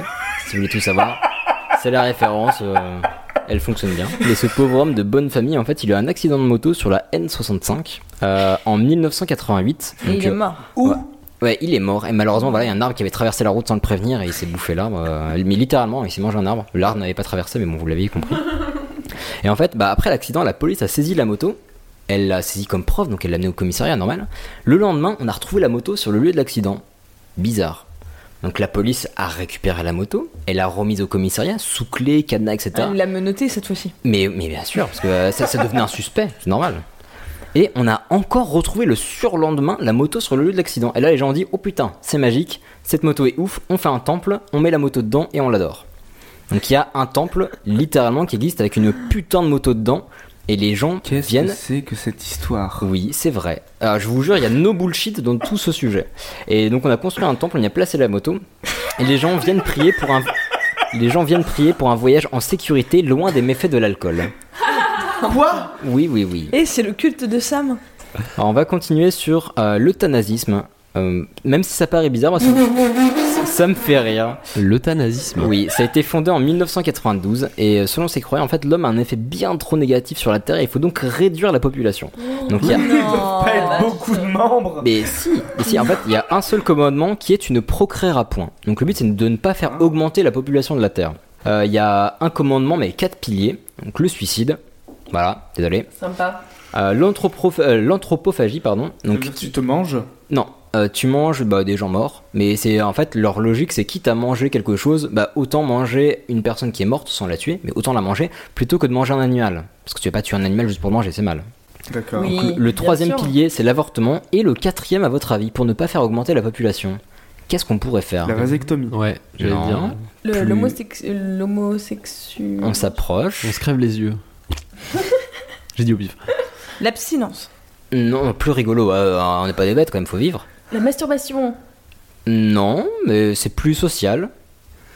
La, Les sodo- partous. la sodomie. Ah, et ouais, c'est plus social. Bah, plus que la masturbation. Et donc la, la sodomie est un des quatre piliers de l'euthanasisme. Euh, et il y a eu aux États-Unis des manifestations d'euthanasistes euh, où il y avait des gens qui avaient des pancartes avec des choses marquées dessus comme Save the Planet, Kill Yourself.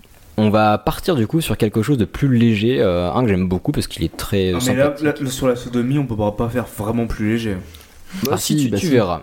On va parler du, de l'église patholite- euh, Pastaf- patholique. Pardon. Patholique. ouais, patholique. Ah, pastafarite, pastafariste, pardon, ça va venir après, mais patholique. Patholique. Est-ce que euh, vous voyez ce que c'est Eh. Le pathos Pato, ça veut dire canard en Ah fait. Bah oui. Donc c'est le culte du canard en plastique Obviously. jaune. Oh, Non, Oh non, non, non, non, non, Et non. ouais. Non, non, non. Et ouais, ça a été te moques fondé, de nous. ça a été Genre dans le fondé bain par un espagnol euh, du nom de Léo Bassi. Il y a même un patican. Et ouais. Un Vatican. Comme le Vatican Ouais.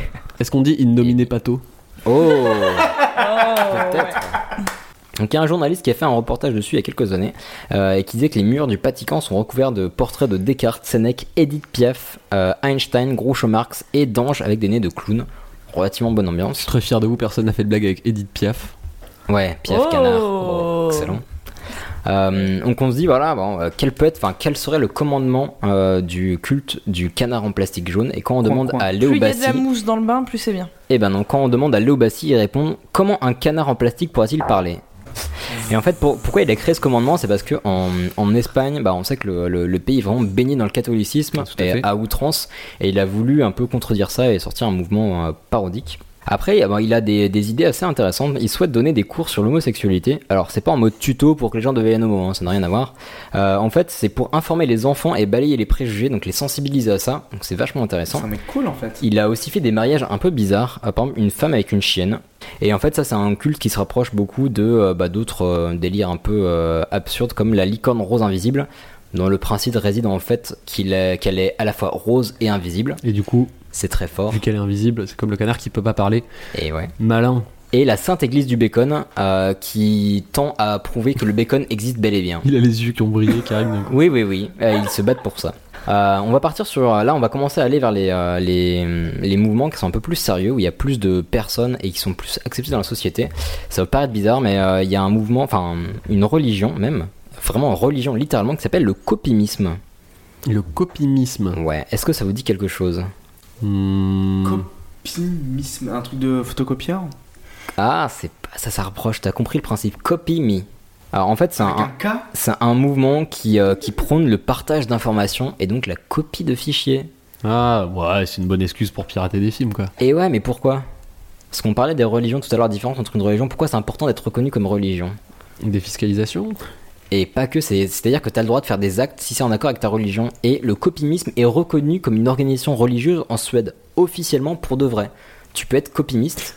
Mais ils sont quand même emmerdés parce que sinon, typiquement, les mecs de Pirate Bay, ils seraient allés euh, Oui, mais alors, à du coup, l'église de copimisme et voilà, tranquille. bah, je pense qu'un des intérêts, c'est que ce soit un petit peu sous le radar aussi. Mhm. Mais donc l'intérêt de ça, pourquoi en Suède, c'est que du coup ça permet aux gens bah, de- d'effectuer des actes, on va dire, informatiques, tout en revendiquant leur religion et, d'autres- et donc de dire, bah tiens, j'ai copié ce fichier, mais c'est en accord avec ma religion.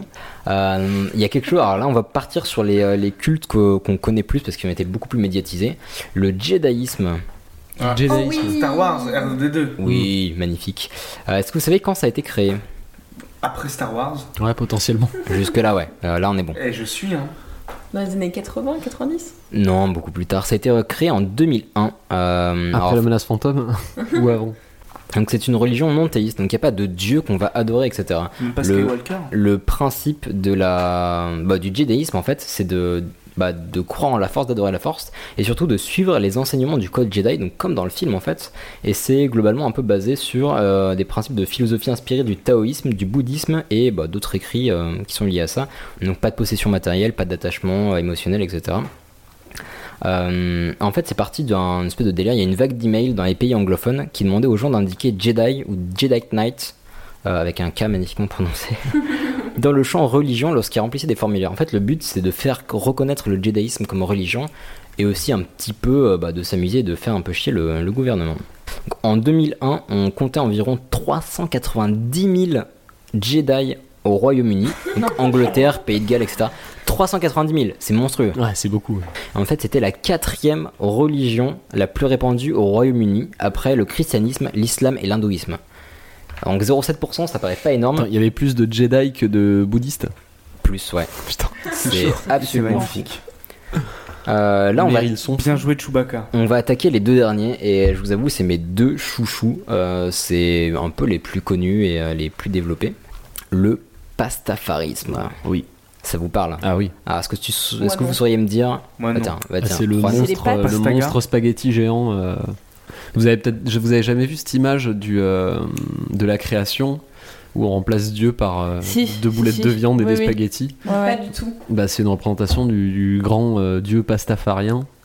Ah, je, sais, je sais plus d'où ça d'où ça vient à la base. Ça doit être un truc d'un forum ou un truc comme Ah, ça, non Même pas. En fait, c'est euh, donc c'est l'église du monstre spaghetti géant. Mhm. Euh, ça a été en- créé en 2005 par Bobby Anderson, qui était un étudiant américain en psychologie, si je dis pas de bêtises. En fait, il était horrifié de voir que le hum, comité d'éducation du Kansas a autorisé l'enseignement des cours de sci- euh, dans les cours de sciences du dessin intelligent. En fait, le dessin intelligent, c'est un dérivé du créationnisme euh, qui prend de fausses bases scientifiques pour, euh, pour lui donner un peu de, un peu de valeur. Donc il a dé- décidé d'écrire une lettre ouverte pour demander au comité de considérer son culte et de lui faire une place au même titre que les autres. Plutôt Donc- malin comme type. Et ouais, et je le cite dans sa lettre, il a dit Je pense que nous pouvons nous réjouir à l'idée qu'un jour ces trois théories aient une part de temps égale dans les cours de sciences de notre pays, mais aussi du monde entier. Euh, sur les quatre membres du comité, trois ont répondu positivement et un négativement. Et il a dit c'est une offense grave de railler Dieu. On est quand même passé pas loin d'avoir des cours de spaghetti géants dans les cours de sciences euh, aux US. Enfin, au Kansas tout du moins. Mais là, il doit y avoir vraiment beaucoup d'adeptes dans celle-là parce que j'ai vu, enfin, assez récemment, qu'il y avait eu des processions en Espagne carrément, comme pour euh, les fêtes de Pâques et tout ça, une Oh la procession avec vache. comme tu sais les chars euh, pour le carnaval, t'avais un monstre la Gay spaghetti Pride Oh, géant sur un char, euh, non, et euh, qui était poussé, ouais. euh, bon, je pense pas qu'il y avait trop trop de monde, mais Mais là, on est Non, dans ils la, prennent ça pour on, un on a délire, sur la c'est juste Rolls marrant. Royce des religions. Ça, parmi tout ce que j'ai cité, et comme je vous disais, j'en ai, euh, j'en ai occulté plusieurs.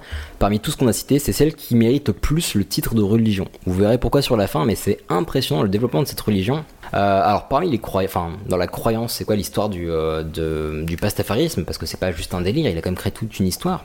Donc euh, leur, leur bible, eux, en fait, c'est un monstre en spaghetti volant invisible qui a créé l'univers comme d'hab, après avoir beaucoup bu, très important. En fait, c'est l'ivresse du monstre qui est la raison pour laquelle la Terre n'est pas parfaite.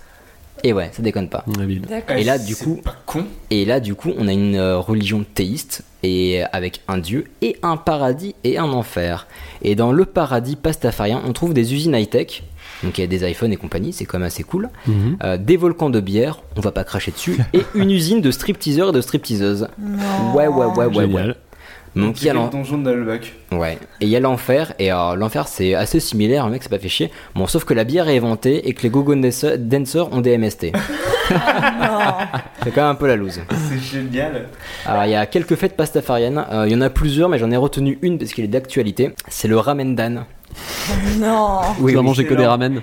Et Eh oui, c'est exactement ça. Non. Ah. Pendant fait, le ramadan, Ouais, pendant c'est Euh, un si- mois. c'est similaire au ramadan musulman, sauf qu'au lieu de jeûner, euh, les pastafariens ne mangent que des pâtes instantanées type ramen en souvenir de leur année étudiante. Et Et le ouais. fond, il y Ouais. a vraiment des types qui le font, j'imagine. Ils se Mais- prennent en photo. euh. Bah, Mais j'im- mais j'imagine, mais c'est vraiment un gros mouvement. Euh, Bah écoute, c'est c'est en ce moment là oui. J'irai taper hashtag Ramendan sur, sur Twitter pour voir à quel ben, point je c'est. suis euh, vraiment curieux de voir ça, mais vous allez voir, c'est un mouvement qui a fait du chemin. On va justement y venir tout de suite.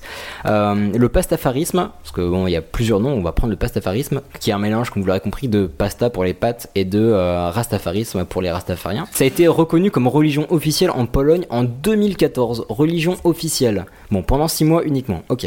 Mais là, on va commencer à monter en puissance. Euh, je vais pas vous faire toute la liste, mais il y a euh, toute une liste de personnes en fait qui ont été euh, autorisées à porter une passoire sur leur tête sur leur photo de permis de conduire. Et ouais, photo de permis de conduire parce que c'était en accord avec leur religion. C'est génial. Comme le voile, comme la croix, comme la kippa. Ah, Je, je me dois de te dire qu'en effet, sur Twitter, on a une photo de Donald Trump en train de manger un ramen avec marqué Joyeux Ramendan à tout le monde et il y a énormément de gens qui Non, fêtent le c'est Ramendan. chiant, euh, c'est bon. Le Ramendan a commencé, très bon Ramendan à tous. Euh, Génial. Avatar pour le Ramendan, enfin voilà. Ah, mais moi, je il y a beaucoup de Faire monde. le ramen dan. hein. Non mais c'est génial, mais cette religion a fait du chemin, vous Moi allez j'ai voir. déjà commencé en tout cas. Euh, donc maintenant ça se développe vachement et ils sont à la cool et ils ont des règles. Parce que quand même c'est pas le bordel, il faut quand même suivre quelques règles. Euh, On fait pas n'importe quoi. Il y en a, il y a six grandes règles et je vais essayer de vous faire deviner la cinquième. Vous verrez, elle est assez simple. Faut. Va Bah, vous étonner. Topito. C'est ça. Euh, donc, ne soyez pas une ordure. Bah, il faut que c'est quand même une religion à la cool. Euh, mettez du parfum. Voilà. C'est gentil. Prenez une douche. Bon bah, sinon c'est dégueulasse. Hein. Oui. Euh, ne soyez pas fâché, mais plus spaghetti. Mais en fait, ça, ça vient d'un petit jeu de mots en anglais. Don't be upsetty, be more spaghetti. Ok. Voilà. Et mangez des pâtes. Et Tu euh, peux pas nous le faire deviner la cinquième Parce euh, que moi, non, la je l'avais, hein. sixième. Il y en avait six. Euh, et donc, je vais vous sortir une petite citation de Bobby Anderson qui dit On peut être juif et pastafarien, chrétien et pastafarien, musulman et pastafarien, du moment qu'on respecte la règle de. La fourchette à droite. Non, pas mal, ça règle. Euh, c'est un truc avec les pattes, c'est un rapport avec les pattes du coup Non, c'est euh, c'est une, avec le cul. c'est une philosophie de vie. Euh, non, c'est plus- il y a, il y a cul dedans, mais c'est une philosophie de vie. Je vous refais la phrase On peut être juif et pastafarien, chrétien et. Putain, je l'ai dit deux fois mal. On peut être Chrétien. On peut être juif et pastafarien, chrétien et pastafarien, musulman et pastafarien, du moment qu'on respecte la règle de ne pas être un enculé. Mais c'est vrai, du coup, ça m'a vachement donné envie de me convertir, mais du coup, on parle de conversion. Euh, je veux parler du judaïsme. Ah, Ce ça, je sera connais bien. mon Putain, celui tout de dernier. Lebowski Mais Ouais. oui, Vraiment exactement. Le Ouais. judaïsme, ouais. Excellent. Le judaïsme. Et j'ai une petite surprise pour vous. Il y a énormément de livres sur le judaïsme. c'est fou. Et ouais. Et ça a été Marrant. créé en 2005 par Olivier Benjamin, un journaliste américain qui en fait était lassé de, de par les religions, il trouvait pas la sienne, il trouvait pas ce qui lui correspondait, et donc il a fondé sa propre religion. Ça, va, le mec, il est bien l'américaine. euh, je crée mon, je crée mon truc. Euh, et donc il fonde The Church of the Latter Day Dude. Donc si je traduis salement, c'est l'église du mec des derniers jours. Ça passe. Euh, il s'est auto-proclamé Dudley Lama. Euh, et donc c'est une religion qui est en hommage euh, au dude dans le film The Big Lebowski. Mhm. Donc il me semble que euh, Juan connaît bien le film, tu avais fait un sujet Absolument, dessus. ouais, j'avais si fait je dis pas une de émission bêtises. dessus. euh, Le russe Ouais. blanc. Faut savoir que d'ailleurs le personnage, qui- c'est marrant, ils ont créé une religion qui est basée sur un personnage qui lui-même est inspiré d'un ami des deux réels qu'ils avaient rencontré à une soirée et qui avait dit ah vous avez vu on tapis il est cool, c'est tout. ça, ça se passe vraiment là-dessus. Donc euh, c'est vraiment une religion qui est basée sur que dalle. En revanche c'est vrai qu'il y a énormément de livres, il y a... c'est c'est une religion qui est très très développée mine de rien. Oui, y a ne beaucoup de critique pas cette conventions, religion. euh, En fait, le judaïsme, le principe, c'est d'être à la cool, euh, d'être gentil avec les gens autour de vous. Et là, je dis pas de bêtises, là, c'est pas, bon, c'est un peu mes mots, mais c'est euh, c'est vraiment le principe de cette putain de religion, c'est d'être à la cool, euh, d'être euh, d'être ouvert, d'être détendu et d'être relax, etc. D'être au Le chômage. bowling. Voilà, les, les vœux judaïstes, c'est être relax, à la cool avec tout le monde et de garder un esprit souple, littéralement en citant son créateur. Mm. Pour devenir judaïste, honnêtement, c'est pas la galère comme euh, dans la sociologie. Il suffit de remplir un formulaire sur internet en renseignant son nom, son adresse email et de faire vœu de suivre les principes du judaïsme. Et en plus, mais c'est vachement cool parce qu'en devenant judaïste, on devient automatiquement prêtre du judaïsme. Et le mec est tellement cool que tu peux t'appeler comme tu veux. Tu peux être ministre, tu peux être prêtre, tu peux être euh, n'importe quoi. Tu l'es et tu t'appelles comme tu veux. Y a pas de problème. D'après le site, euh, il y a à ce jour, enfin il y aura à ce jour plus de 350 000 prêtres du judaïsme. Donc putain de merde, ça décolle Mm. clairement pas. Moi, je vais m'inscrire au- à ce truc là, c'est génial. Et en plus, c'est, comme on dit, une religion à la cool parce que tu peux être musulman dudéiste, euh, juif et dudéiste, chrétien dudéiste, il a pas de problème. Et j'ai une petite surprise pour vous puisque Pardon Maman est devenu officiellement prêtre du dudéisme. Ah, il tient vraiment un diplôme dans sa main. On Certificate a of un- Ordination. On a un certificat. Nous sommes prêtres du judaïsme, nous sommes à la cool, nous vous aimons, nous aimons les gens, l'alcool aussi, le russe blanc. En, Est-ce que en on va prenant un pas de recul, tu nous as inscrit à une religion là. Est-ce qu'on va devoir porter des tongs et un peignoir en, en permanence Bah, potentiellement. Non, parce que le dudéisme, c'est juste, c'est juste d'être cool. Donc si t'es cool dans tes cool, escarpins, c'est cool pour nous. Ma foi. Et, ce- et ce sera la fin de mon laïus Bah, écoute, sur les comme aurait dit, religions. euh, Walter dans, dans The Big Lebowski. euh, Shut the fuck up, Donnie. Oh, ça va, c'était cool. Absolument. Ah oui. Merci Yeah. beaucoup. Merci Ilias pour ce sujet de grand intérêt. Ben, merci à vous. En jaille. Euh, ben, J'espère que vous avez passé un bon épisode. Oh, c'est vers la fin là Ouais. Ben oui. Euh, pour notre part, dans tous les cas, on se retrouve dans deux semaines avec des sujets magnifiques. Euh, vous savez qu'on est aussi sur PodCloud, Facebook, Twitter. Euh, Facebook, c'est Pardon Maman Podcast. Twitter, c'est at Pardon Maman Pod. On est aussi, effectivement, comme disait Juan, sur iTunes euh, et on compte sur vous pour avoir des étoiles, des commentaires, des avis. De même que sur Facebook et Twitter, PodCloud. Lancez des avis, des commentaires, on répond. Ça nous fait plaisir. On est très content de vous faire partager nos, nos magnifiques recherches. Promis, on lira, on répondra. Ouais, non mais pour de vrai, ça nous fait vraiment plaisir. Certains l'ont déjà fait et c'était un, un bonheur et en plus le fait de, euh, bah, de mine de rien de partager, ça nous permet de, euh, de, bah, de faire partager ce qu'on fait. Donc c'est toujours un plaisir. Si vous avez des sujets à proposer, on est ultra chaud. S'ils sont ultra absurdes, on est ultra ultra chaud. Ça fait ultra chaud deux fois. Et on se retrouve dans deux semaines pour un magnifique sujet. Bah, j'ai la Allez, chance de tomber salut, sur quelqu'un ciao. comme vous. Vous êtes vraiment quelqu'un de bien.